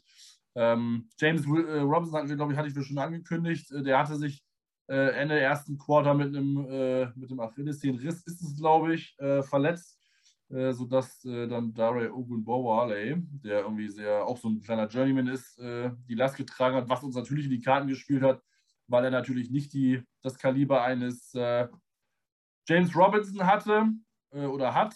Ähm, dann hat das Spiel, ist das Spiel so ein bisschen versandet. Wir mussten panten. Die Jaguars mussten panten. Und dann kam ein Drive, worüber wir jetzt mal groß und lange diskutieren können. Und da würde ich Jan erstmal fragen, äh, ich persönlich bin ja immer ein großer Freund von You Play to Win the Game. Äh, das heißt auch, dass du mal riskieren musst und ein bisschen eine aggressivere Spielweise an den Tag legen musst. Und wir sind in diesem Drive dreimal bei Fourth Down gelaufen. Ähm, jetzt würde mich mal deine Meinung dazu interessieren. Wie fandest du die Entscheidungen? ähm, in der Situation, in dem Spiel, an dem Punkt der Saison, richtig. Weil ähm, es geht, wenn, wenn wir es große, es geht jetzt nicht mehr ums große Ganze, sondern du kannst ausprobieren. Du solltest das natürlich nicht gegen ähm, Teams machen, wo äh, noch die Möglichkeit besteht, dass sie irgendwie in die Playoffs kommen, weil sonst musst du dir den Vorwurf äh, gefallen lassen, äh, dass du so, mh, hm, ja, ähm, den, den Sieg schenkst, ähm, damit die vielleicht noch, und dann können sich andere Teams benachteiligt fühlen. Aber zu, die, ja, ja ähm, dann, also zu dem Dings, ich möchte einfach, dass solche Sachen dann ausgespielt werden, um einfach mal zu gucken, wie reagieren ähm, wie reagieren die Spieler auf solche Drucksituationen, die, weil in den Situationen haben sie Druck. Ähm, und wie gehen sie damit um? Und deswegen gerade auch ähm, evaluaten wir mit solchen Sachen nicht unsere Spieler, sondern äh, die, ähm, die Fähigkeiten von Matt LeFleur als Playcaller. Weil ähm, dass er dann solche Sachen sagt, okay, das machen wir jetzt und so und so machen wir das, finde ich sehr, sehr gut. Ja, okay. Äh, ich gehe da zum Teil mit, äh, aber ich glaube, also ich glaube aus der Andeutung von vorhin äh, gehört zu haben, da hatten wir noch nicht aufgenommen. Malte war nicht so begeistert von der Leistung Ron Middletons und ich glaube, das hat auch damit zu tun. Deswegen, Malte, ich bin gespannt, was deine Meinung dazu ist. Äh, ich finde, ähm, der hat immer genau gegen meine Entscheidung das entschieden. Also, äh, dass er tief in der Hälfte der, der Jaguars einen vierten und keine Ahnung, zwei ähm, läuft zum First Down und da nicht das Field Goal schießt, okay. Ähm, aber als er an der Goal-Line ist, unten dran, beim vierten und noch was, äh, da muss er das Field Goal mitnehmen. Also sorry, da gehen wir danach in die Halbzeit. Ich glaube, das ist direkt vor der Halbzeit. Ne? Also die Jaguars kommen noch mal an den Ball, aber können nichts mehr machen damit irgendwie. Ja. Und äh, ja, dann nimmt er das, da muss er das Field Goal nehmen. Und dann hinten raus im Spiel, wo er die gleiche Scheiße nochmal macht, wo es, äh, äh, äh, da nimmt er dann das Field Goal, wo ich gesagt hätte, da gehe jetzt für einen Touchdown. Das ist jetzt Latte. Da führst du, äh, da, da geh jetzt durch. Da kickt er auf einmal. Also deswegen, er hat immer genau gegen meine, äh, gegen meine Entscheidung, so wie ich das äh, fällen würde. Ähm, und diese drei Punkte, also das Spiel ist einfach zu knapp gewesen, um da des, der, den Touchdown zu versuchen. Ähm, da muss er das Field Goal mitnehmen, dann, dann steht 16-12. Ähm, ich weiß gar nicht mehr, haben wir den Ball nach der Halbzeit gekriegt? Ja, haben ja. wir. Ähm, so, äh, genau. Und deswegen habe ich mich auch darüber so aufgeregt. Wenn er das Field Goal mitnimmt, dann steht 16-12 und wir kriegen den Ball. Macht er dann den Touchdown, dann, dann sind wir mit elf Punkten äh, äh vorne das ist ein Two-Score-Game. Das müssen die Jaguars mit, mit ihrem personellen, mit, mit ihrer personellen Lage äh, auch erstmal machen. Also deswegen, das, äh, das, war, das war schlecht. Das, ähm, der hat sich nicht ähm, in, in meinen Augen hat das Spiel gewonnen und es waren ja auch viele gute Plays dabei, aber das ist ja nicht der Head Coach als an sich, sondern das sind ja auch die Koordinatoren. Ähm, dass äh, unser übrigens unser Goal-Line, unsere Goal-Line-Offense dermaßen unkreativ. Also da muss, das können sie sich, das geht besser. Ob das jetzt an den fehlenden Receiver und Tight Ends und an der fehlenden O-Line, okay. Aber immer nur Run in die Mitte, Run in die Mitte, Run in die Mitte, das ist scheiße. Das dann können wir Adam Gaster wieder hinstellen. Ähm, das, das war nicht gut, äh, unser, unser Goal-Line, äh, äh unsere Goal-Line-Offense äh, unkreativ, die war okay, aber also nicht gut, bestimmt nicht, aber sie war unkreativ. Und ähm, ja, das, äh, aber wie gesagt, da, also der, der Head Coach hat sich nicht für einen Head Coach-Posten beworben, äh, für mich. Äh, also das, das fand ich, ich fand die Entscheidung falsch, die er da teilweise getroffen hat. Was ich interessant fand, und ich äh, stimme Malte dazu, ich bin ja, wie gesagt, ich habe ja eben gesagt, dass ich sehr für Aggressivität bin, aber ich glaube, wenn du dann an der Goal-Line bist, an der 2, ähm, und dann gerade mit den, äh, mit den Themen, egal jetzt in welchem Spiel du bist, also ich bin zwar auch bei Jahren, dass man sagt, okay, die Situation jetzt, wo es sich um viel geht, ähm, auch für die Jaguars nichts, man kann nicht wirklich Wettbewerbsverzerrung machen und man kann aber ein bisschen was ausprobieren. Trotzdem, glaube ich, willst du am Ende ja auch Spiele gewinnen und da musst du einfach das Field nehmen, um mit 16 zu 12 in die Pause zu gehen. Dann kriegst du den Ball wieder, äh, was wir auch getan haben. Ähm, und dann hast du ja wieder die Chance, wo du drin bist. Und dann machst du äh, den Fake Field Goal Call ähm, wo du, äh, ah nee, der war, glaube ich, das war danach. Ne? Erst haben wir das Vielgut geschossen, genau, äh, wo du äh, dann im Zweifel oder im besten Fall dann mit 19 zu 12 hättest führen können. Ähm, dann wärst du nämlich schon mal, äh, äh, schon mal sieben Punkte weg. Das wäre ja schon mal ein Touchdown gewesen. Ähm, den, da nimmt er nämlich das Field Goal äh, nach dem ersten Drive in der zweiten Halbzeit. Ähm, dann äh, Fumble die Jaguars, das war der Fumble, den äh, Malte angesprochen mit Chizay Mosley, den äh, Ronnie Blair recovered hat. Und bei dem Drive gehst du dann bei den, äh, beim vierten oder machst dann einen Fake Field Goal. Was ich nur interessant fand, ist, dass äh, Ron Middleton in der Besprechung ja gesagt hat, dass sie das mit ihrem äh, Analytics Guy alles besprochen haben und auch Robert Zahler hatte in der Woche, oder in der Woche nicht, sondern jetzt gestern in, seinem, in seiner PK darauf erzählt, dass sie diese Woche ein Emphasis oder eine, eine, eine, ja, eine Wichtigkeit drauf gelegt haben, aggressiv zu sein. Und das heißt, glaube ich, glaub ich schon, dass, glaube ich, Klar, natürlich Ron, Ron Middleton oder Ron, Ron oder ich weiß gar nicht, Ron, Ron heißt der, glaube ich, ne? Ron Middleton natürlich die Entscheidung getroffen hat, aber ich glaube, das war so eine, so eine allgemeine Sache von wegen, wir wollen jetzt aber mal so ein bisschen aggressiver rangehen. Äh, und er hat das so ein bisschen auch mit Ansage von oder mit der Genehmigung von Zahler gemacht, was ich sehr spannend fand, weil ich dachte auch, so Middleton ist jetzt Rose Dice Player und ich habe nur die eine Chance und ich muss jetzt hier alles machen äh, und die eine Chance nutzen und hier irgendwie als Mega-Held rauszugehen. Aber ich glaube, das war so bei Committee von allen irgendwie. Was irgendwie auch sehr spannend ist. Aber äh, ja, Malte, du möchtest was dazu sagen, weil ich hier sonst wieder zu viel rede. Ich habe den blinkenden Soundfile, Soundfile gehört, ja, genau. Hau äh, raus. Äh, aggressiv sein heißt aber nicht, ist nicht gleich dumm sein. Und äh, wenn ich dreimal, wenn ich dreimal äh, mich in die Situation bringe zu punkten und dann ein Field Goal nehmen und zwei kläglich verkackt, weil das, dieser Lauf von Braden Ben, als das kann Braden Ben nicht sehen, da steht er noch hinter der O-Line. Äh, also hinter der Goal, hinter, hinter der Field Goal ähm, Formation. Ähm, aber als er rausrollt mit dem Ball, war sofort zu sehen und da ist er noch 12 oder 14 Yards weg von der, von der Goal Line. Das wird im Leben nichts. Da sind aber, zwei. Aber nur, weil Daniel Brown es verkackt hat, weil Daniel Brown steht ja, sage ich mal, als Schützer und er müsste, Daniel Brown müsste nur den richtigen Schritt machen, um den einen Spieler zu blocken dann hätte wäre Braden Mann wahrscheinlich sogar in die Endzone gelaufen. Das ist das Problem der Execution wieder. Ne? Also der, der also, Call an sich war gar nicht schlecht. Äh, ich, ist dann die Frage, ob er dann sein müsste und er war halt scheiß ausgeführt.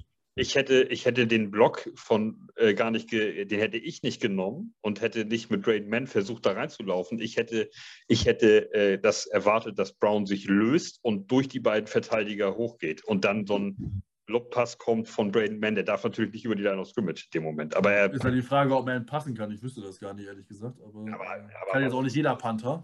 Ja, aber zehn Yards nach vorne werfen, also das kann meine Frau. Also das, das wird er wohl noch eben hinkriegen irgendwie. Ja, ist ja auch also ich, also ich könnte das nicht, zumindest nicht in der Top-Situation und dann halbwegs genau. Also ein bisschen ja, rumbolzen kann ich auch, aber.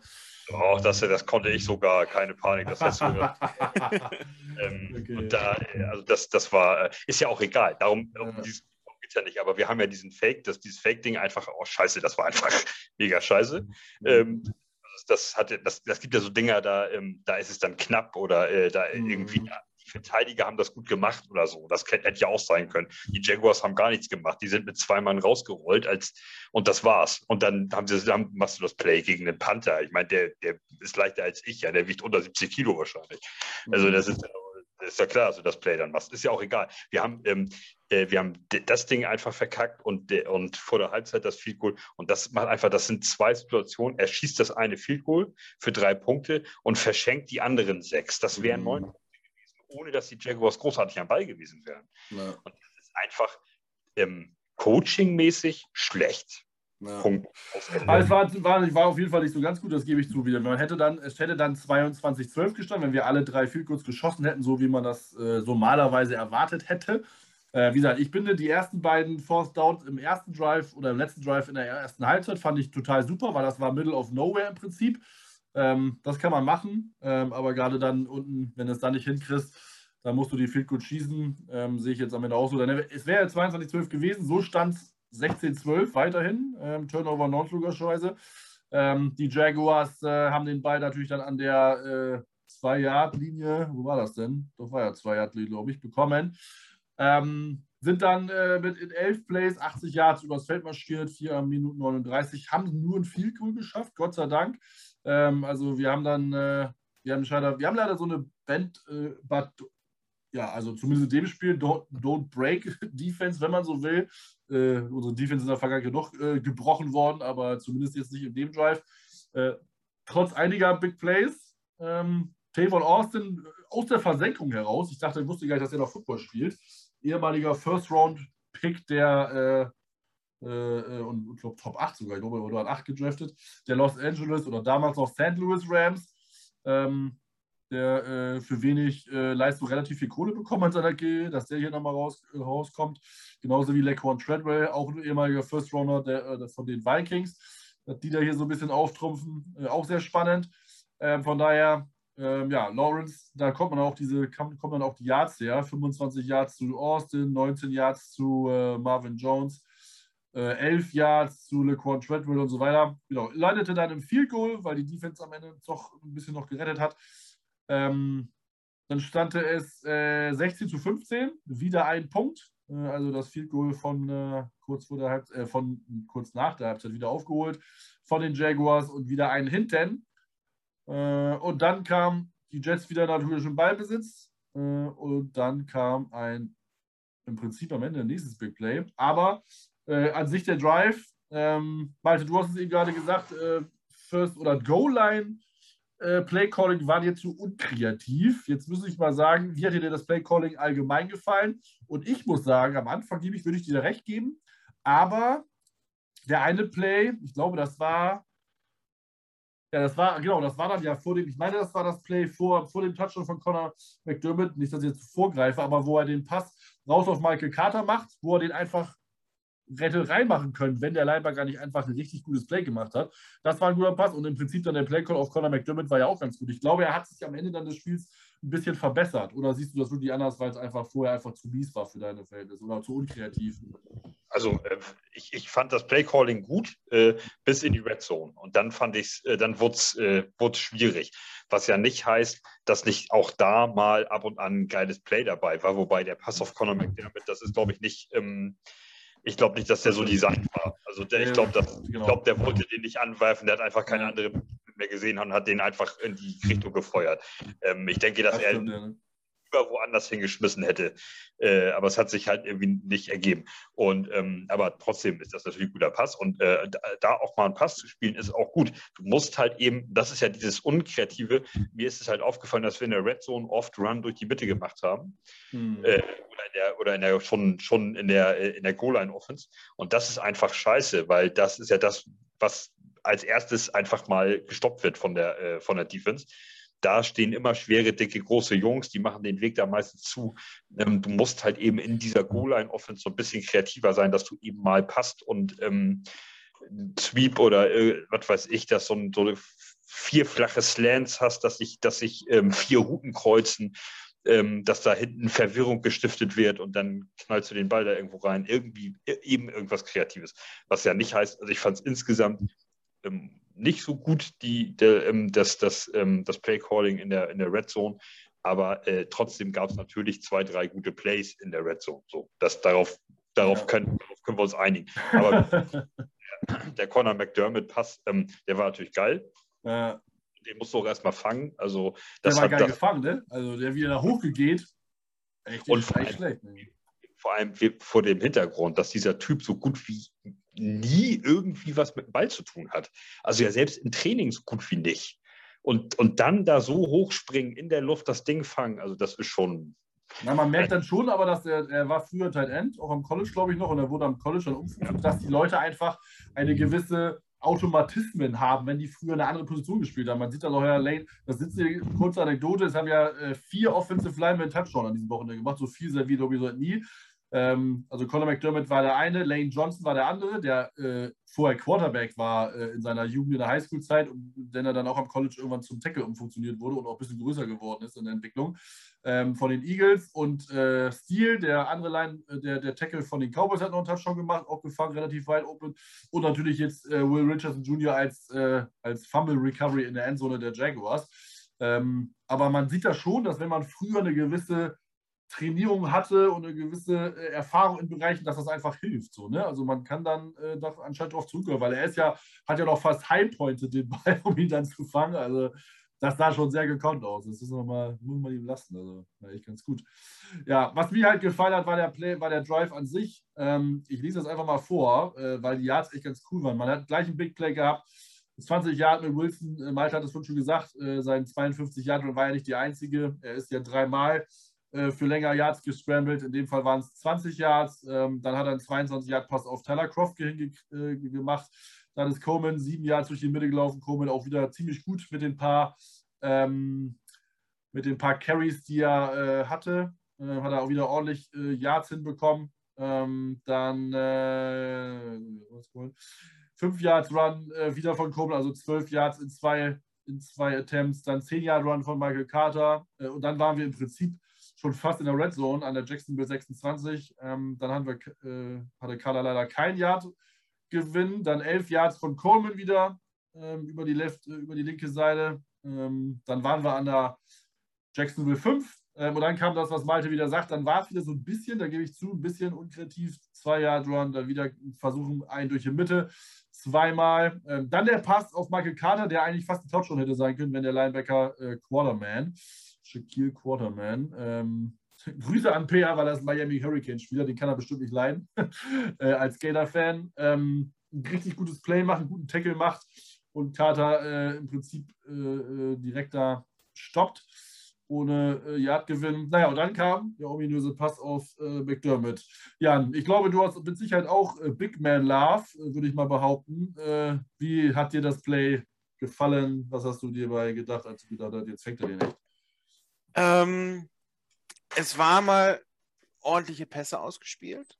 Es war mal ordentliches, ordentlichen Lauf wieder ausgespielt. Und ähm, ich gehe da so, so ein bisschen nicht mit Malte, ähm, dass wir nicht kreativ sind, weil gerade solche Drives mal zeigen, dass wir ein bisschen Kreativität haben. Ähm, der, der, das erstmal so. Also tiefer würde ich da gar nicht reingehen. Also ich sehe da so die, äh, die fehlende Kreativität, die Malte angesprochen hat, sehe ich dann nicht so. Ähm, man muss ja auch immer sagen, wir haben Playcaller, äh, die machen das noch nicht so lange. Gut, Jeff Ulbrich jetzt äh, äh nicht, aber ähm, Matt LaFleur, der, war, der hat früher solche Plays designt, jetzt muss er es muss callen. Das ist eine andere Situation. Und darum muss er sich auch irgendwo reinfinden. Und für, die, für das, was er aus den Möglichkeiten macht, ähm, finde ich das ganz gut, weil wir müssen mal äh, auch sagen, ähm, von den Receivern, Malte hat ja eben angesprochen, es sind immer nur Runs, Runs, Runs in der, Goal, äh, äh, in der Dings gewesen.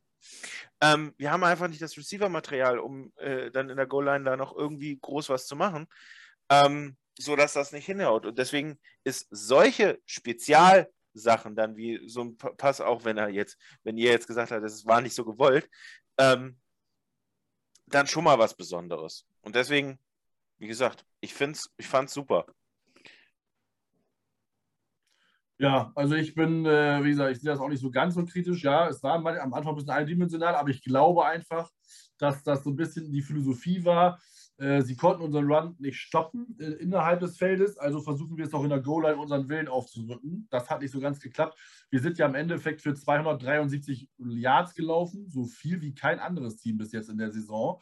Ähm, das muss man dann auch mal erstmal schaffen. Ähm, uns wurde äh, in den letzten äh, Wochen, äh, wurde uns, sage ich mal, in den Arsch getreten im Run-Game. Jetzt haben wir es mal bei den Jaguars machen können, was ich echt ganz gut finde. Äh, Statistik habe ich gleich nochmal angeguckt. Michael Carter ist für 114 Yard, 118 Yards gelaufen. 7,4er Schnitt, was Wahnsinn ist. Ähm, auch ein Tevin Coleman hat äh, 57 Yards gehabt, 4,1. Ist einfach okay. Alles über 4 ist okay. Äh, von daher ziemlich gut. Zach Wilson gut. Äh, der Schnitt ist äh, absurd natürlich, weil er viel hat, aber ist halt Quarterback mit 4 Carries, 91 Yards. Also das ist halt schon ganz gut. Ähm, und ich glaube einfach, dass man einfach gedacht hat, ey, wir machen das so lange, bis ihr stoppen könnt. In der Red Zone ähm, oder an der Goal-Situation haben sie stoppen können. Ähm, was mich nochmal interessiert, ähm, weil es mir gerade eingefallen ist, wir haben natürlich auch einen Passversuch gemacht, unter anderem auf Denzel Mims. Aber der hat sich gedacht, ich laufe in der Red Zone, äh, in, der, in, der, in, der, in, der, in der Endzone einfach mal lieber out of bounds und äh, möchte den doch nicht fangen. Weil ich bin ja großer Denzel Mims-Verfechter gewesen lange Zeit und habe gedacht, äh, wie doof ist das Coaching-Staff, dass sie dem keine Chancen geben. Und der Typ hat doch, war doch, ist doch ein Playmaker und hat, sobald er eine Chance bekommen hat, alles gespielt. Aber ich glaube schon, wir müssen das so ein bisschen, also ich muss mir, meine, da wohl echt mal den, äh, den Hut abnehmen und sagen, äh, so richtig gut kann das nicht sein, oder? Was sagst du über Denzel Mims? Ich bin auch großer Hoffnung, ich sammle seine Rated Rookie-Karten. Wäre ganz geil, wenn er noch mal was zeigt. Ähm, äh, ja, äh, ja, einfach scheiße. Ich habe den sowieso überhaupt in dem ganzen Spiel nur einmal richtig gesehen und das war die Situation dann in der Endzone. Ja. Sonst ist der mir überhaupt nicht aufgefallen. Auch nicht, dass der mal irgendwo einen Block gesetzt hat oder so. Zumindest nicht, dass ich es gesehen hätte. Pass also Blocking Grade von PFF war irgendwie 33,5, also unterirdisch. Ja. Konnte dir nicht auffallen. Ist halt, manchmal hat man das ja, dass so ein Kader an, ne, dass so ein Kader ja. immer an der gleichen Seite vorbeirennt und jedes Mal steht da der gleiche Receiver und hält seinen Mann da, äh, dann fällt einem das im Spiel ja schon auf. Mensch, den hast du vier, fünf Mal blocken sehen, das musste, der hat doch irgendwie ein geiles Spiel gemacht. Auch das wenn war, er. Das war dann Keelan Cole im Zweifel, ja. Auch wenn der nur zwei Bälle gefangen hat oder so für, für 17 Yards, aber du hast den immer wieder, der war präsent und der ist dir immer wieder positiv aufgefallen, im Blocking-Game zum Beispiel. Und das ist halt auch bei Dennis Mims überhaupt nicht der Fall. Ähm, ja, keine Ahnung. Ich, äh, ich habe äh, hab mir die Szene von Denzel Mims noch, noch zwölfmal in der Zeitlupe angeguckt, weil ich das blöde Gefühl hatte in der Live-Einstellung, ob das eine Flagge ist.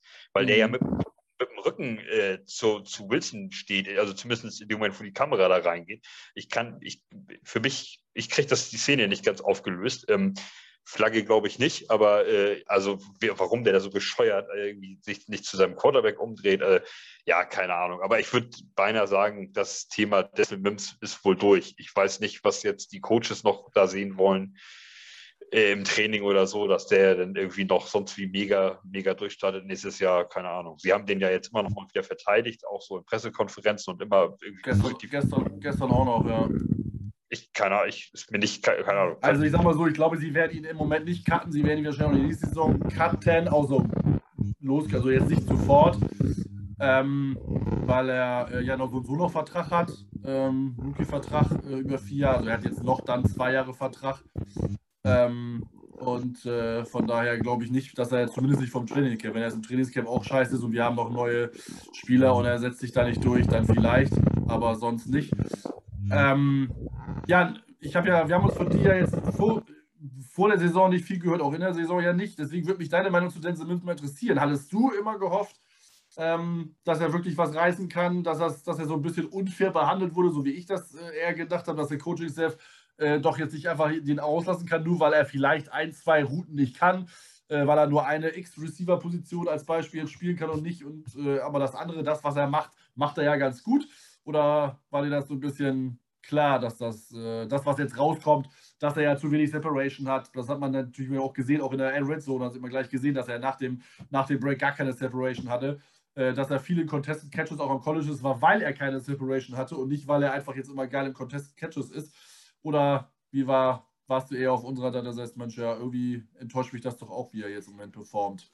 Ja, also ich vergleiche das so ein bisschen mit der Situation, auch wenn es nicht ganz äh, eins zu eins exakt das gleiche ist, äh, mit Sam, da äh, Sam Darnold. Wir haben ein Jahr lang ähm, während der Gays haben wir immer wieder gesagt, der kommt, er kommt. Und ich meine, ich war auch ganz, ganz lange ähm, immer noch auf dem Dings, mit dem richtigen Trainer klappt es.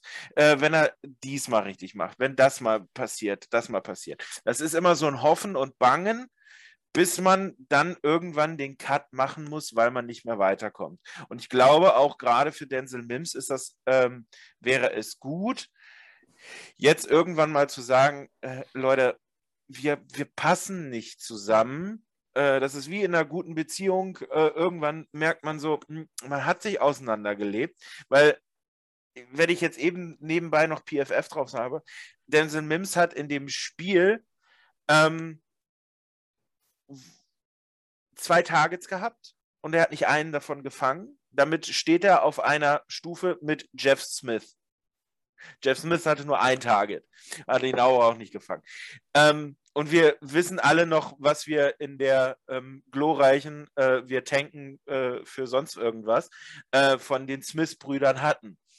Ähm, nämlich gar nichts. Das, ähm, und wenn du als, ich, ich glaube, Mims ja Second Year ähm, äh, äh, Rookie, ähm, also Second Year Player, Player siehst, das ist zu wenig. Und ich glaube, dass auf beiden Seiten jetzt so viel Frustration da ist ähm, und auch sich über die ganze Saison angestaut hat. Es gab ja dieses, äh, diese Diskussion, ähm, äh, ich werde hier nicht richtig eingesetzt und äh, ich, ich bin jetzt mal hier raus und ich, ich, ich mache das nicht mehr ähm, weiter. Und die Trainer ähm, haben auch gesagt, so, was sollen wir mit dem Typen anfangen? Den haben wir nicht gedraftet, den wollen wir eigentlich gar nicht. Ähm, dass da einfach zu viel, ja, zu viel Kit zerbrochen ist und dass man sich einfach an der Stelle trennen sollte. Ja, wird spannend zu sehen sein, wie sich das entwickelt mit ihm. Ähm, also ich bin echt ziemlich enttäuscht, ähm, dass er halt jetzt gar keine Production hat, gerade jetzt, wo die so viele Receiver ausgefallen sind und er eigentlich seine Chance hätte nutzen können. Ähm, enttäuscht mich schon, schon sehr, aber anscheinend hatte das Coaching Staff halt nicht ganz unrecht und wusste zum gewissen Teil, was sie machen. Aber äh, umso überraschender so ein bisschen äh, die Aussagen ähm, von Salah, der jetzt auch letzt gestern noch in seiner Pressekonferenz klar gesagt hat, dass er nicht der erste Spieler ist, äh, Second-Year-Spieler ist, der ein bisschen Probleme hat, der struggelt ähm, und er auch nicht der Letzte sein wird, womit er natürlich recht hat. Ähm, trotzdem sieht es halt im Moment einfach zu wenig aus. Ich meine, dass er jetzt ein bisschen Probleme oder vielleicht mal ein paar Drops hat oder so, das würde ich vielleicht gar nicht ankreiden, aber so wie er da äh, rumläuft und keine Separation kriegt und auch noch kaum angespielt wird, natürlich dann, ähm, das ist halt einfach nichts. Ähm, und dann, wenn er noch angespielt wird, dann auch zum Teil die Bälle jetzt fallen lässt. Ja, sehr enttäuschend, ehrlich gesagt. Ich habe ja schon gehofft, dass wir da ein Ziel haben, äh, aber anscheinend hat er vielleicht in dem Fall einen Grund, dass er bis zu Ende der zweiten Runde noch da war. Äh, muss man mal sehen, wie sich das entwickelt.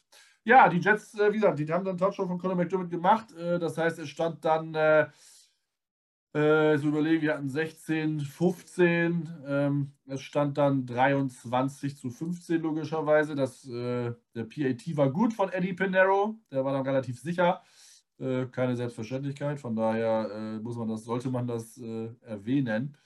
Ähm, dann waren natürlich die Jaguars wieder in äh, Ballbesitz und äh, haben es dann geschafft, äh, im vierten Quarter äh, leider übers Feld zu laufen. 11 Plays, 65 Yards. Ähm, um dann äh, das Touchdown, den ein Jahr Touchdown von Dare Ogunbowale ähm, hinzubekommen.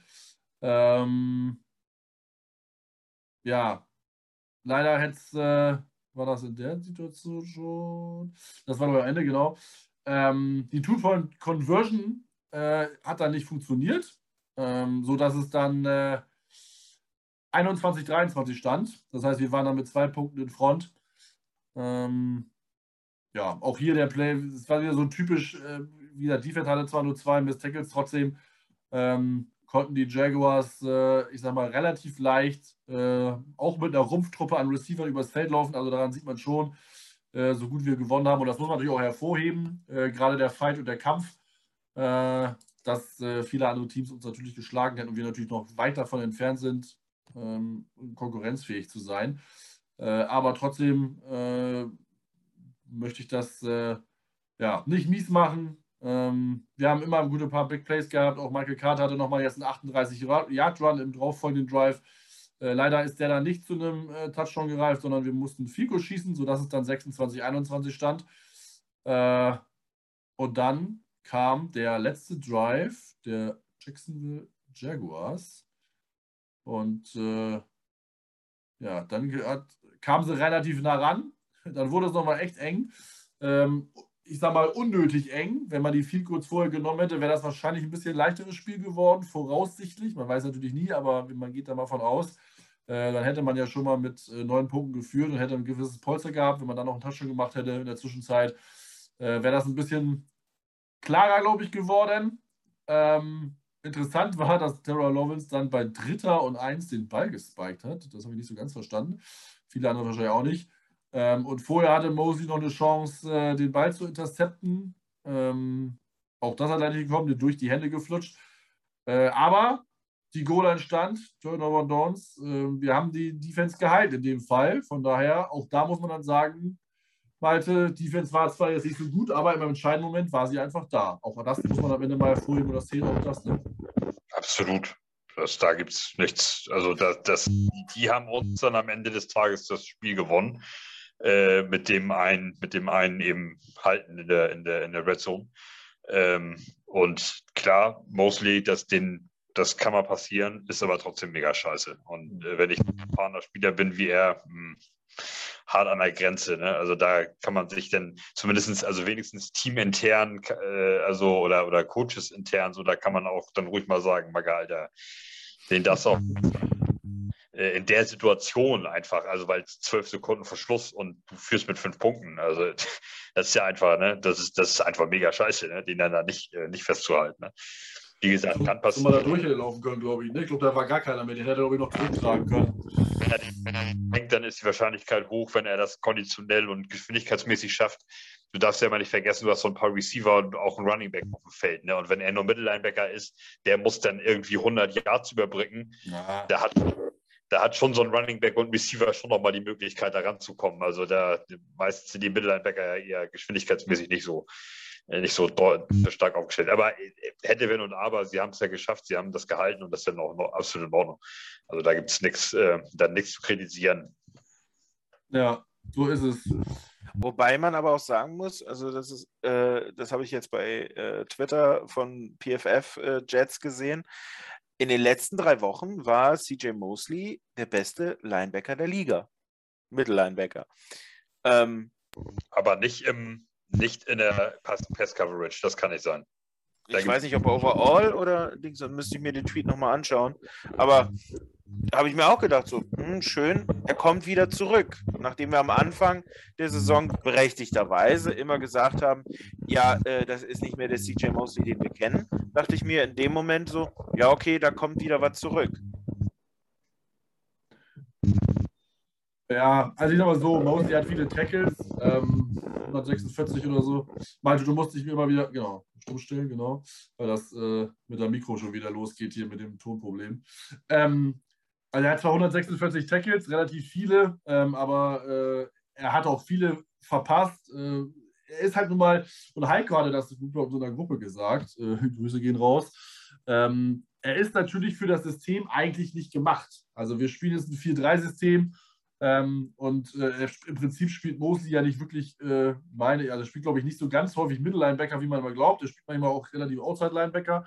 Ähm, das ist einfach äh, nicht so sein System. Eigentlich wäre er 3-4 Mittellinebacker klassisch, ähm, wo er einfach runmäßig äh, stoppen muss und gar nicht so wirklich covern muss. Er hat ja, glaube ich, viel trainiert, um irgendwie Sideline zu Sideline Speed zu ergattern, aber es ist halt immer nicht so sein, sein, sein Spielstil. Von daher ist das, glaube ich, ich sag mal so, einerseits eine Leistung, dass er überhaupt nach zwei Jahren Football so zurückgekommen ist. Das muss man schon immer noch mal anrechnen. Andererseits ist halt die Frage für die Zukunft, ob er denn das, ob er nicht eher eine, äh, also er ist jetzt keine Liability da draußen, das kann man auch nicht sagen, aber ob er sich noch mal ein bisschen wieder steigert hat, jetzt wo er dann ein Jahr das System inne hatte. Ähm, und wenn man dann halt ein bisschen bessere Linebacker drumherum hat, ob er dann nochmal äh, eine gewisse Sicherheit bekommt und das nochmal einen Schritt macht, weil ganz ehrlich, man muss auch klar sagen, ähm, ich glaube, er ist auch nach dieser Saison eigentlich nicht cutbar. Also er verdient ja, äh, dadurch, dass er ja letztes Jahr ausgesetzt hat, verlängerte sich sein Sechsjahresvertrag ja nochmal um ein Jahr. Das heißt, er ist jetzt ja jetzt erst vertraglich im zweiten Jahr, obwohl er schon das dritte Jahr da ist ähm, und ist nächstes Jahr im dritten äh, und verdient 17,5 Millionen. Ne? Und dann muss man dann echt überlegen, ob er das halt wert ist. Ähm, ich glaube, bei Trade ähm, haben wir nicht so wirklich Dead, nicht so viel Dead Cap äh, als beim Cut, aber wen nimmt den halt jemand? Ne? Also das ist dann auch so ein Thema. Äh, von daher werden wir Musli, solange er denn noch will, ähm, weiß man auch immer nicht, da warte ich, kann ich, also würde mich auch nicht überraschen, wenn er dann irgendwann doch sagt, du reicht mir, ähm, dass er da auf jeden Fall noch auf dem Roster ist. Ne? Und dann ist halt die Frage, inwieweit er dann vielleicht sich noch mal ein bisschen steigern kann. Äh, wie gesagt, Tackles macht er immer, das ist klar. Ich glaube, letztes Spiel hatte er ja gegen Miami, hatte er, glaube ich, 17 Tackles, was sein Career High war. Ähm, einerseits muss er das machen, weil kein anderer da ist, der tackle könnte. Ähm, andererseits, äh, ja, zeugt das halt auch ein bisschen davon, dass die D-Line jetzt nicht so gut ist, dass dann der Linebacker immer ran muss. Ähm, aber es sind schon ein paar, Malte hat ja gesagt, Coverage war es einfach nicht gut genug, ist halt eigentlich nicht so wirklich das sein Spiel, obwohl er das bei Baltimore ganz gut gemacht hat, da war er eigentlich relativ gut in Coverage. Ähm, aber wie gesagt, wenn man zwei Jahre aussetzt, auch das geht nicht spurlos an einem vorbei. Ich hätte ja ehrlich gesagt nicht damit gerechnet, dass er überhaupt wiederkommt. Von daher, ja, muss man mal sehen, wie sich das für die Zukunft entwickelt. Ja, am Endeffekt steht ein 26 zu 21 Sieg äh, da. Zwei gerupfte Teams, nenne ich es jetzt mal. Wie gesagt, bei den Jacksonville Jaguars, das haben wir nicht unerwähnt lassen, haben auch einige äh, gefehlt mit Covid. Ich habe der DJ Chark schon angesprochen. Äh, LaVisca Chanot, der Rookie, äh, Second Year Right Receiver, hat auch gefehlt. Äh, Miles Jack, der Linebacker, hat gefehlt. Äh, Josh Allen, der äh, richtig gute Pass Rusher, hat ihn gefehlt. Also da haben auch einige gefehlt, die äh, wichtig für das Team sind. Ähm, aber trotzdem, ich glaube, die meisten Verletzungssorgen hatten wir und das wieder das Spiel gewinnen ist einfach ein gutes Zeichen. Ähm, auch so ein bisschen die Stimmung danach im Lockerroom, äh, das, was man ja bei äh, den äh, Videos, die man auf äh, der Jet-Seite sehen konnte, gesehen hat, Ron Middleton mit seiner Ansprache und so, hat, glaube ich, ganz gut ja, trägt ganz gut Früchte. Es ist, glaube ich, ein ganz gutes Teamgefüge. Auch, dass alle Spieler, die in Quarantäne waren, da geschrieben haben, let's go, ist geil und ihre Twitter-Nachrichten rausgehauen haben. Ähm, das ist schon, schon ganz gut. Äh, von daher äh, ja, muss man das einfach positiv sehen. Wir können uns freuen, dass wir gewonnen haben. Sieg feiern ist immer gut. Ähm, jetzt wird es halt gespannt sein, wie es halt nächste Woche gegen Tampa Bay läuft. Äh, das wird dann mal so ein Maßstab sein ein Gradmesser. Nicht, dass man jetzt unbedingt einen Sieg holen muss, aber man muss, sollte sich zumindest mal nicht abschlachten lassen. Ähm, und man sollte da einfach gut mithalten können, konkurrenzfähig sein. Wenn man da mit einem Touchdown verliert, dann ist es okay. Von mir ist auch noch vielleicht mit zwei. Äh, solange man offensiv so über 20 Punkte macht, äh, dann wäre ich schon zufrieden. Ähm, aber muss man gucken, äh, wie das jetzt wird. Wir hoffen natürlich, dass Elijah Moore wiederkommt. Das muss man jetzt in der Woche sehen und dass keine weiteren zur Corona äh, auf die Corona-Liste wieder neue kommen. Äh, Bryce Hall wäre natürlich gut, wenn er spielen könnte, aber das könnte vielleicht eng werden. Da muss ich mal sehen, wie weit das läuft. Salah ist erwartet, dass er im Laufe der Woche zurückkommt. Vielleicht ist er schon morgen wieder da. Auch das würde natürlich helfen. Wir müssen sehen. Wer wahrscheinlich nicht zurückkommt, ähm, und da würde ich nochmal so ein bisschen auch einen Blick in die Zukunft wagen, ähm, würde ich erstmal Jan fragen wollen. Äh, wie siehst du die Situation um Mekai Beckton? Mekai Beckton hat letztes Jahr acht oder neun Spiele gemacht, äh, immer mal wieder verletzt gewesen. Jetzt hat er in diesem Jahr die Verletzung im Knie gehabt. Man hat gesagt, naja, es dauert sechs bis acht Wochen. Jetzt ist das schon äh, im Prinzip fast 15 Wochen her und er wird wahrscheinlich diese, diese Saison äh, losgelöst von einem Wunder auch nicht wiederkommen. Ähm, George Feld hat richtig, richtig gut gespielt. Ähm, DJ Bien Amy oder wie der heißt, der, äh, einer der Beatwriter hatte schon gefragt über die Zukunft, das wollte Salah offen lassen. Wie siehst du die Situation mit Kai Becken? Müssen wir uns Sorgen machen? Sollte man jetzt Fan auf Left Tackle lassen, weil er so gut gespielt hat und Becken vielleicht auf Right, äh, right Tackle probieren? Ähm, oder glaubst du noch an Kai, dass er zurückkommen kann und das ist, was wir eigentlich in ihm gesehen haben? Ähm, dafür, wenn wir ihn gesehen haben, war das, was wir gesehen haben, zu gut, um ihn jetzt ähm, abzuschreiben. Natürlich, diese Verletzungshistorie ist ähm, sehr, sehr schwierig. Ähm, und es war ja schon damals beim Draft, äh, ähm, dass man gesagt hat, sein Gewicht, seine Statur ist eigentlich für das, was er spielt, nicht für lange ähm, äh, gemacht. Und ähm, ich, irgendwer hatte, glaube ich, glaube es war damals Uninating Tree, ähm, äh, der in seinem Haters Guide zum Draft gesagt hat, so, he will eat them out of the NFL. Ähm, also er wird sich aus der äh, Dings rausessen. Ähm, und dann gab es ja dieses Video, wo er diesen, diesen Truck gepult hat und was weiß ich nicht alles. Ähm, ich würde ihn noch nicht ganz absägen, weil ähm, wir haben auch andere Spieler schon gesehen, die nach ähm, Verletzungen wieder zurückkamen und besser waren, als sie vorher sind. Wir haben aber auch Spieler gesehen, die zurückgekommen sind und nie wieder die äh, PS auf die Kette gekriegt haben. Dings. Ähm, ich würde ihm jetzt das Jahr noch geben. Ob man ihm dann äh, zu sagen auf Right Tackle umschult, weil Fans so gut war, ja, ich sag mal so, Fant ist eine Saison jetzt gut gewesen dort, wo er ist. Das hatten wir letztes Jahr mit auf der, auf der Defense-Seite ähm, auch schon bei einem Spieler, den haben wir einen fetten Vertrag gegeben. Und dann hat er auch erstmals ne, nicht so die ganze Sache auf die Kette gekriegt. Ähm, deswegen, ich bin da immer ein bisschen vorsichtig, dass man je nachdem, äh, wie das Personal da ist, so Rochade spielt und sagt, ja, jetzt, jetzt, jetzt packe ich mal das dahin und dann packe ich das da mal dahin und irgendwie wird es am Ende schon rauskommen, sondern ich bin jemand, der sagt, wir hatten damals unser First-Round-Pick, wir hatten äh, gute Sachen mit ihm, okay, Fan, du musst jetzt erstmal wieder ins äh, zweite Step irgendwie zurückmachen. Und also wenn er wiederkommt, ähm, die Sache geben. Ansonsten weiß ich halt immer, ich habe Fan noch in der Hinterhand, äh, dass da was Gutes bei rauskommt. Also deine Meinung dazu würde ich auch mal gerne wissen. Ja, schwierig, ganz schwierig. Habe ich, weiß ich nicht, keine Ahnung.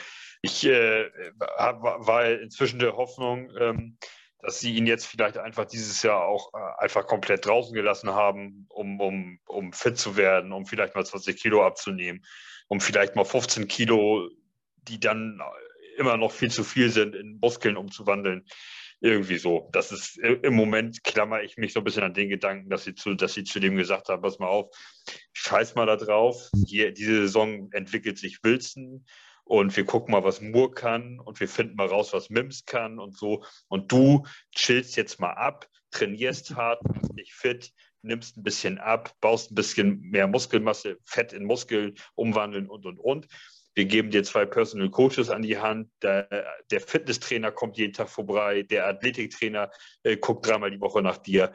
Komm erst mal in die Spur und nächstes Jahr starten wir bei Null. Das ist im Moment meine Hoffnung, die, die da so mitschwingt, dass sie einfach zu ihm gesagt haben, äh, was soll der Quatsch jetzt hier mit aller Gewalt irgendwie noch die letzten vier Spiele äh, spielen? Wozu? Es läuft ja so und wir, wir sehen ja, wir können ja Zach Wilson weiterentwickeln.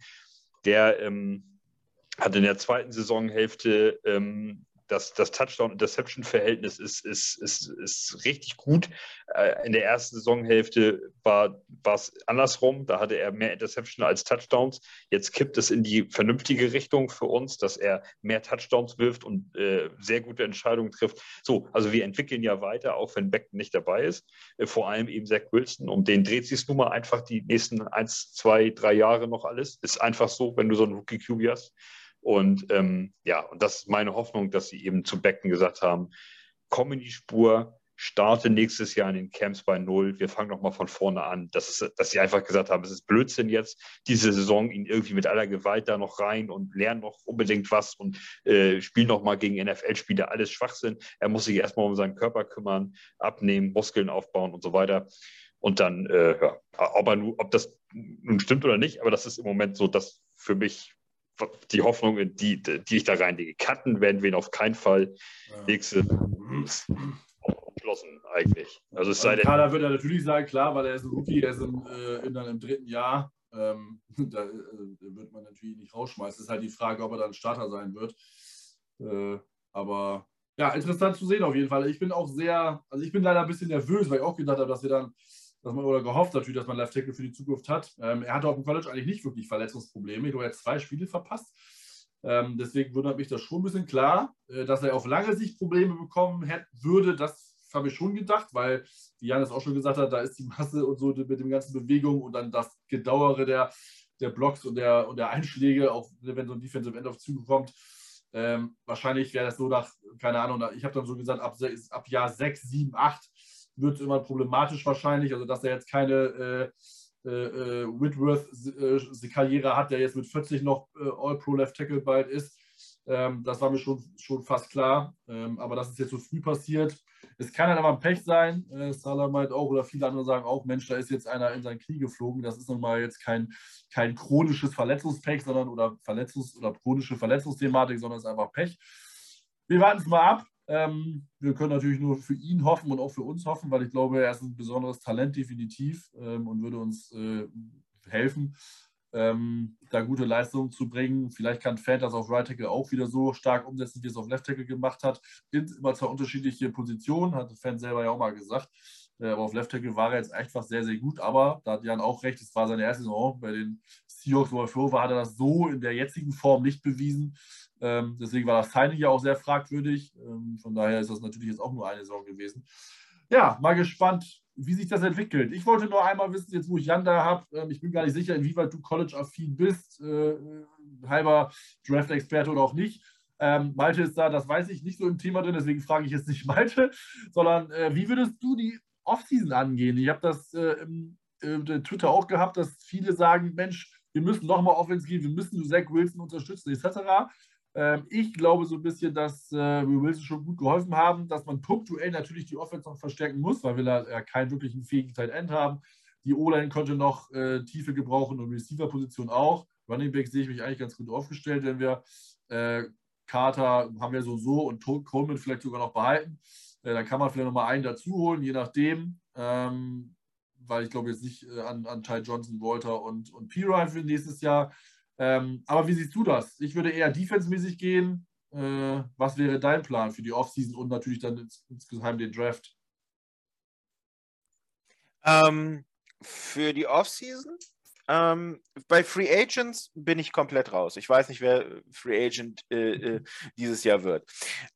Ähm, wenn es aber um den Draft geht, ähm, da habe ich hm, so ein paar Favoriten, die ich auf jeden Fall sehen möchte.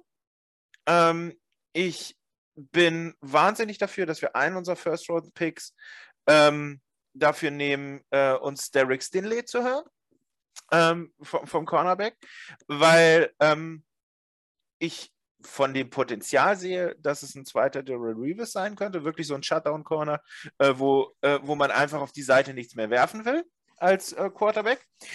Und ähm, ich will in der ersten Runde äh, den Tight End von Clemson haben. Okay. Ähm, ich weiß jetzt nicht, also, und wenn es der Tight End von Clemson nicht ist, dann ist es ein anderer Tight End. Ähm, ich glaube, äh, äh, ich glaube, die sind da so hoch geratet, dass es auch in der ersten Runde gehen könnte. Ähm, weil wir haben auf Tight End gar nichts. Das ist, und wir sehen an den guten Mannschaften, an, an Kelsey oder solche Sachen, was so ein Tight End für einen jungen Quarterback, ähm, für einen, wo die Accuracy noch nicht so gut ist, ähm, was der da wirklich bewegen kann. Ähm, ich gehe absolut mit Malte, was er eben schon erzählt hat, ähm, dass wir ähm, einen Edge Rusher nicht brauchen, weil wir haben Carl äh, Lawson und der wird zurückkommen und das richtig gut. Ähm, und wenn ich auf Wide Receiver etwas machen möchte, dann habe ich einen ganz kleinen Geheimtipp. Ähm, und zwar ähm, der Wide Receiver von Clemson, Justin Ross. Der ist jetzt zwei Jahre lang durch Verletzungen, hat er kein einziges Spiel gemacht, ähm, hat aber davor äh, haben alle gesagt, das ist ein First-Round-Pick, wenn, wenn, der in den Draft kommt. Der ist jetzt durch diese zwei Jahre Verletzungspause, fällt er wahrscheinlich in die dritte, vierte Runde. Ähm, da könnte man überlegen, wenn der noch auf dem Board ist und wenn man noch so einen vierten Pick hat, Viertrunden-Pick hat und sagt, okay, gut, wir wissen all seine Downs mit den zwei Jahren raus, aber wir wissen auch all seine Upside und das könnte so eine Wundertüte werden, die, wenn die zündet, richtig zündet. Ähm, und das wäre meine Strategie für den Draft. Abgesehen davon, äh, was jetzt in, Free, äh, in, der Free Agency passiert, ähm, wo ich sage, äh, da weiß ich nicht, was da kommt. Okay, aber du würdest schon sagen, okay, nutze die Ressourcen beidseitig äh, und konzentriere dich nicht, keine Ahnung, Free Agency nur Offense, äh, Drafter nur Defense.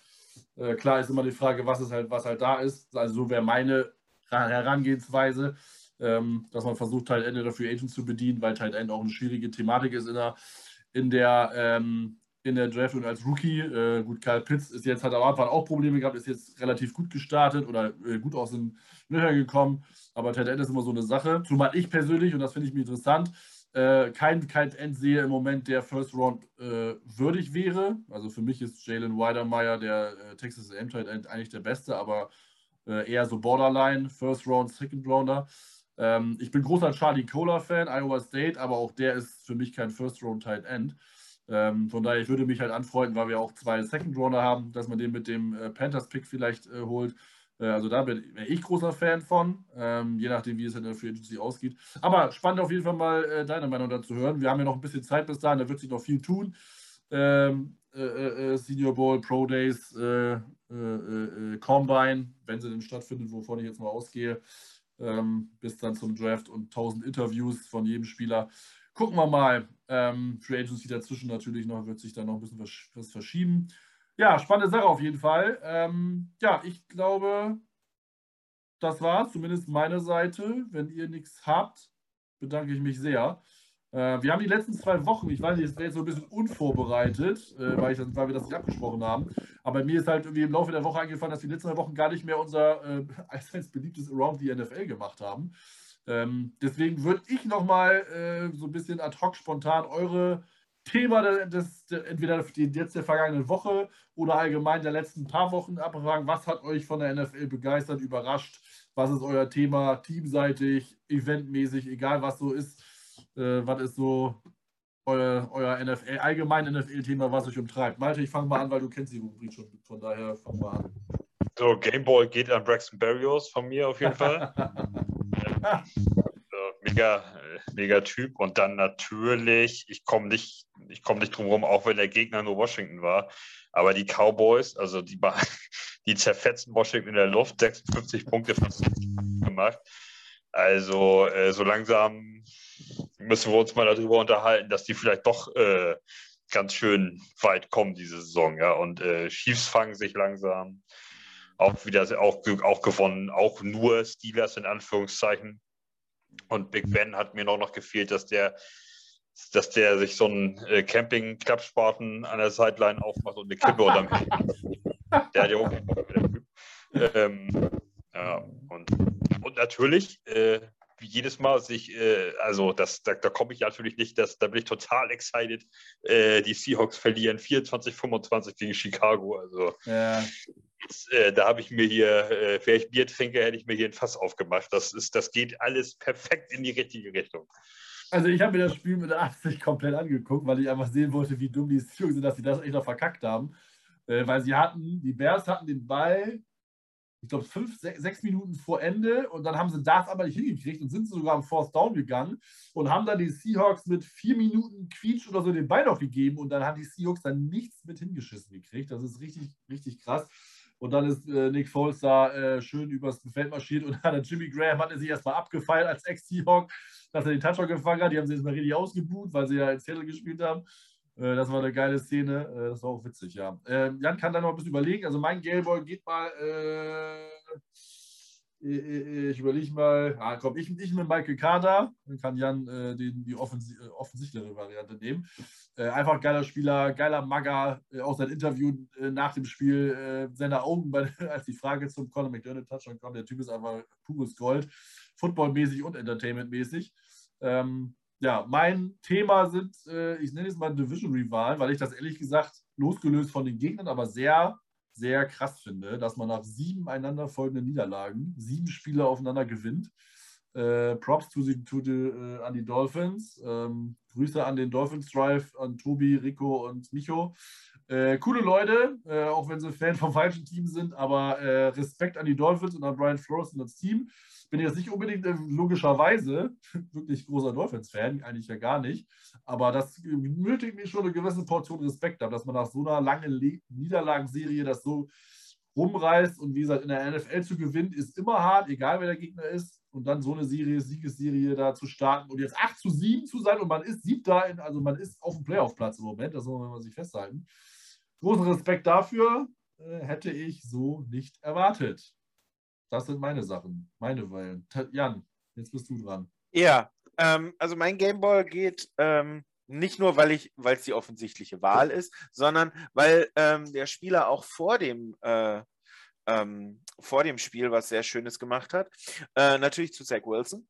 Ähm, was er Schönes nämlich vor dem äh, äh äh, vor dem Spiel gemacht hat. Es gibt ein wunderbares Video, wo er in einem Restaurant sitzt und ähm, eine Kellnerin zu ihm kommt, so, mein Sohn ist der größte äh, äh, Jets-Fan. Ich meine, er hat auch einen Bruder, der ist Giants-Fan und die kloppen sich immer, aber ich bin ein großer Jets-Fan. Und ähm, dann gibt es so ein Videocall ähm, und äh, Zach Wilson ist sehr, sehr into it. Und dann gibt es einen Schnitt und dann ist er am Bezahlen und dann sagt er zu dieser Frau, ähm, ich habe zwei Tickets.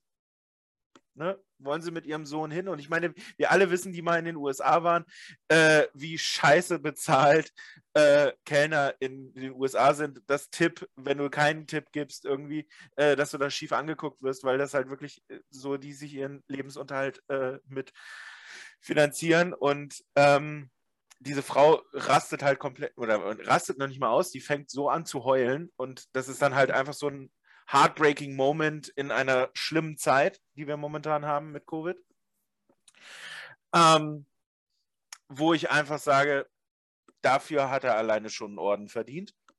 Ähm, und dann halt auch seine Leistung im Game. Man sieht, er kommt immer mehr in diese Liga an. Ähm, er wird immer, immer besser. Ähm, und dafür appreciate ich ihn diese Woche sehr.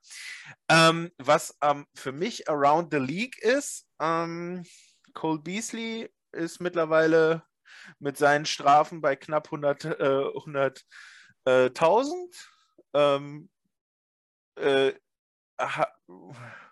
ja, und ist immer noch nicht äh, vaccinated.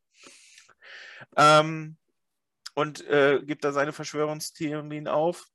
Ähm, was so in den letzten Wochen ganz lustig war, ähm, Microsoft, weiß ich nicht, ob Microsoft äh, mittlerweile einen Vertrag mit Tom Brady hat, äh, wegen dem Tablet. Äh, mal gucken, ob, da auch irgendwann nochmal was äh, passiert. Ähm, weil er und Gronk machen ja immer sehr, sehr lustige äh, Werbung, ähm, wenn es darum geht, äh, Sachen, die in der Saison passiert sind, dann im Super Bowl Commercial zu verarschen. Ich, am besten war noch die T-Mobile Werbung letztes Jahr für den Super Bowl. Komm to Florida. Retirement ist blöd. Äh, komm nach Florida. Ähm, und ja, das sind so meine Sachen, die ich so nebenbei in der Dings. Und äh, bezüglich äh, den Dolphins, also wenn die gestern gegen diese Saints, die da auf dem Platz standen, nicht gewonnen hätten, dann hätten sie den siebten Platz, den sie jetzt haben, auch niemals verdient gehabt. Ah, gut, da spielt natürlich ein Rookie mit Ian Book. Äh, und die Saints sind auch äh, depleted, aber am Ende musste gewinnen und das am Ende zählt der Sieg und von daher äh, hat man sich das halt auch verdient. Ne? Ja, sehr gut. Dann haben wir alle Themen abgearbeitet, alle Fragen. Äh, diesmal nichts vergessen. Genau, weil letzte Woche nämlich, äh, letzte Woche wäre vielleicht Gameboy nicht so äh, wichtig gewesen, aber äh, diese Woche war das, glaube ich, schon verdient. Gute Leistung ähm, in Teilen nochmal wieder Big Plays gehabt. Wir haben einen Sieg zu feiern, das ist, äh, kommt nicht so häufig vor in der letzten Zeit, von daher äh, ja, kann, man, kann man das mal nehmen und froh sein in der Woche. Ähm, nächste Woche gegen die Buccaneers könnte das schon wieder anders aussehen. Ich bin sehr gespannt, wie wir auftreten werden, äh, weil für Tom Brady ähm, und Co. geht es ja noch um einiges. Es geht noch um den Number One Seed mit den Packers zusammen. Äh, auch da ist es noch nichts fix und deswegen werden die alles geben äh, um, und werden auch so spielen, wie sie normal spielen sollten und werden keine Spieler schonen oder so, auch wenn es jetzt Ende der Saison ist. Genauso für Buffalo, die werden sich mit äh, bis zum letzten Spieltag mit New England um den Playoff-Platz streiten äh, oder um den, zumindest um den, um den Division-Krone. Äh, von daher auch die werden dann noch durchspielen. Also das wird dann kein einfaches Ding, nur weil Buffalo oder weil irgendwie ihr ho Hoffen zu wagt, dass Buffalo Spieler schont. Nope. Das wird bis zum Ende gehen. Von daher, das werden heiße zwei Spiele noch äh, bis zum 9. Januar, auf die wir gespannt sein können, in der Hoffnung, dass wir vielleicht ein bisschen konkurrenzfähiger sind und uns nicht abschlachten lassen werden. Ja, ich danke mal wieder fürs Zuhören. Äh, hat mir wieder Spaß gemacht. Äh, lustige Runde. Malte wie immer mit seiner Schnauze. Das äh, ist immer ein Knaller mit dem, was er raushaut. Äh, vielen Dank an Jan, dass du die Zeit gefunden hast, äh, dass du dabei warst. Äh, sehr interessante Einblicke. schön nochmal noch mal wieder eine andere Meinung zu hören, als die, die wir sonst häufiger so aus unserer Runde hören. Die Meinung ändert sich ja nicht immer so häufig, wenn man die Gesichter immer hat. Von daher auch mal eine schöne Abwechslung. Ähm, ich danke an alle, die wieder zugehört haben, eingeschaltet haben. Äh, immer eine Freude, äh, natürlich, wenn ihr unseren Content und, und, das, was wir hier so von uns babbeln, ähm, immer anhört und auch gut befundet. Deswegen, äh, wie immer, liked uns gerne äh, auf allen Kanälen, Instagram, Twitter, äh, nimmt die Glocke an bei, bei YouTube, äh, abonniert uns. es ist ja immer ganz wichtig, Daumen hoch.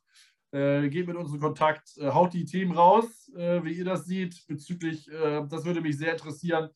Äh, Fan sein, äh, routet ihr für Siege immer, egal was es ist, oder sagt ihr auch, oder seid ihr auch so ein bisschen Lager, ach schade, Top, Top, Top Pick oder Top 2 Pick wäre schon ganz cool gewesen, weil ich glaube, dass die Edge geiler sind. Ähm, wie seht ihr das mit der, mit der Offseason? Wie würdet ihr das oft angehen, wenn ihr GM seid? Eher offensiv, eher defensiv, eher ausgeglichen? haut raus, was sind eure Spieler? Habt ihr schon Spieler, auf die ihr schielt im Draft? Äh, interessiert mich sehr, von daher mit uns in Kontakt. Wir versuchen natürlich darauf zu antworten, egal, auch, auch bei Facebook. Malte ist da ja mal aktiv. Ähm, haut da was in die Kommentare und dann, äh, ja, wir freuen uns drüber aus dem Austausch und äh, vielen, vielen Dank an euch beide noch. Schönen Abend, äh, bleibt gesund, das ist das Wichtigste. Äh, ich kann schon mal sagen, genau, frohes neues Jahr, weil am nächsten Sonntag sind wir schon im neuen Jahr, im Jahr 2022. Äh, guten Rutsch an alle, kommt gut rein und äh, in dem Sinne, take flight. Ciao, ciao. Hey Green, ciao. Ciao, ciao.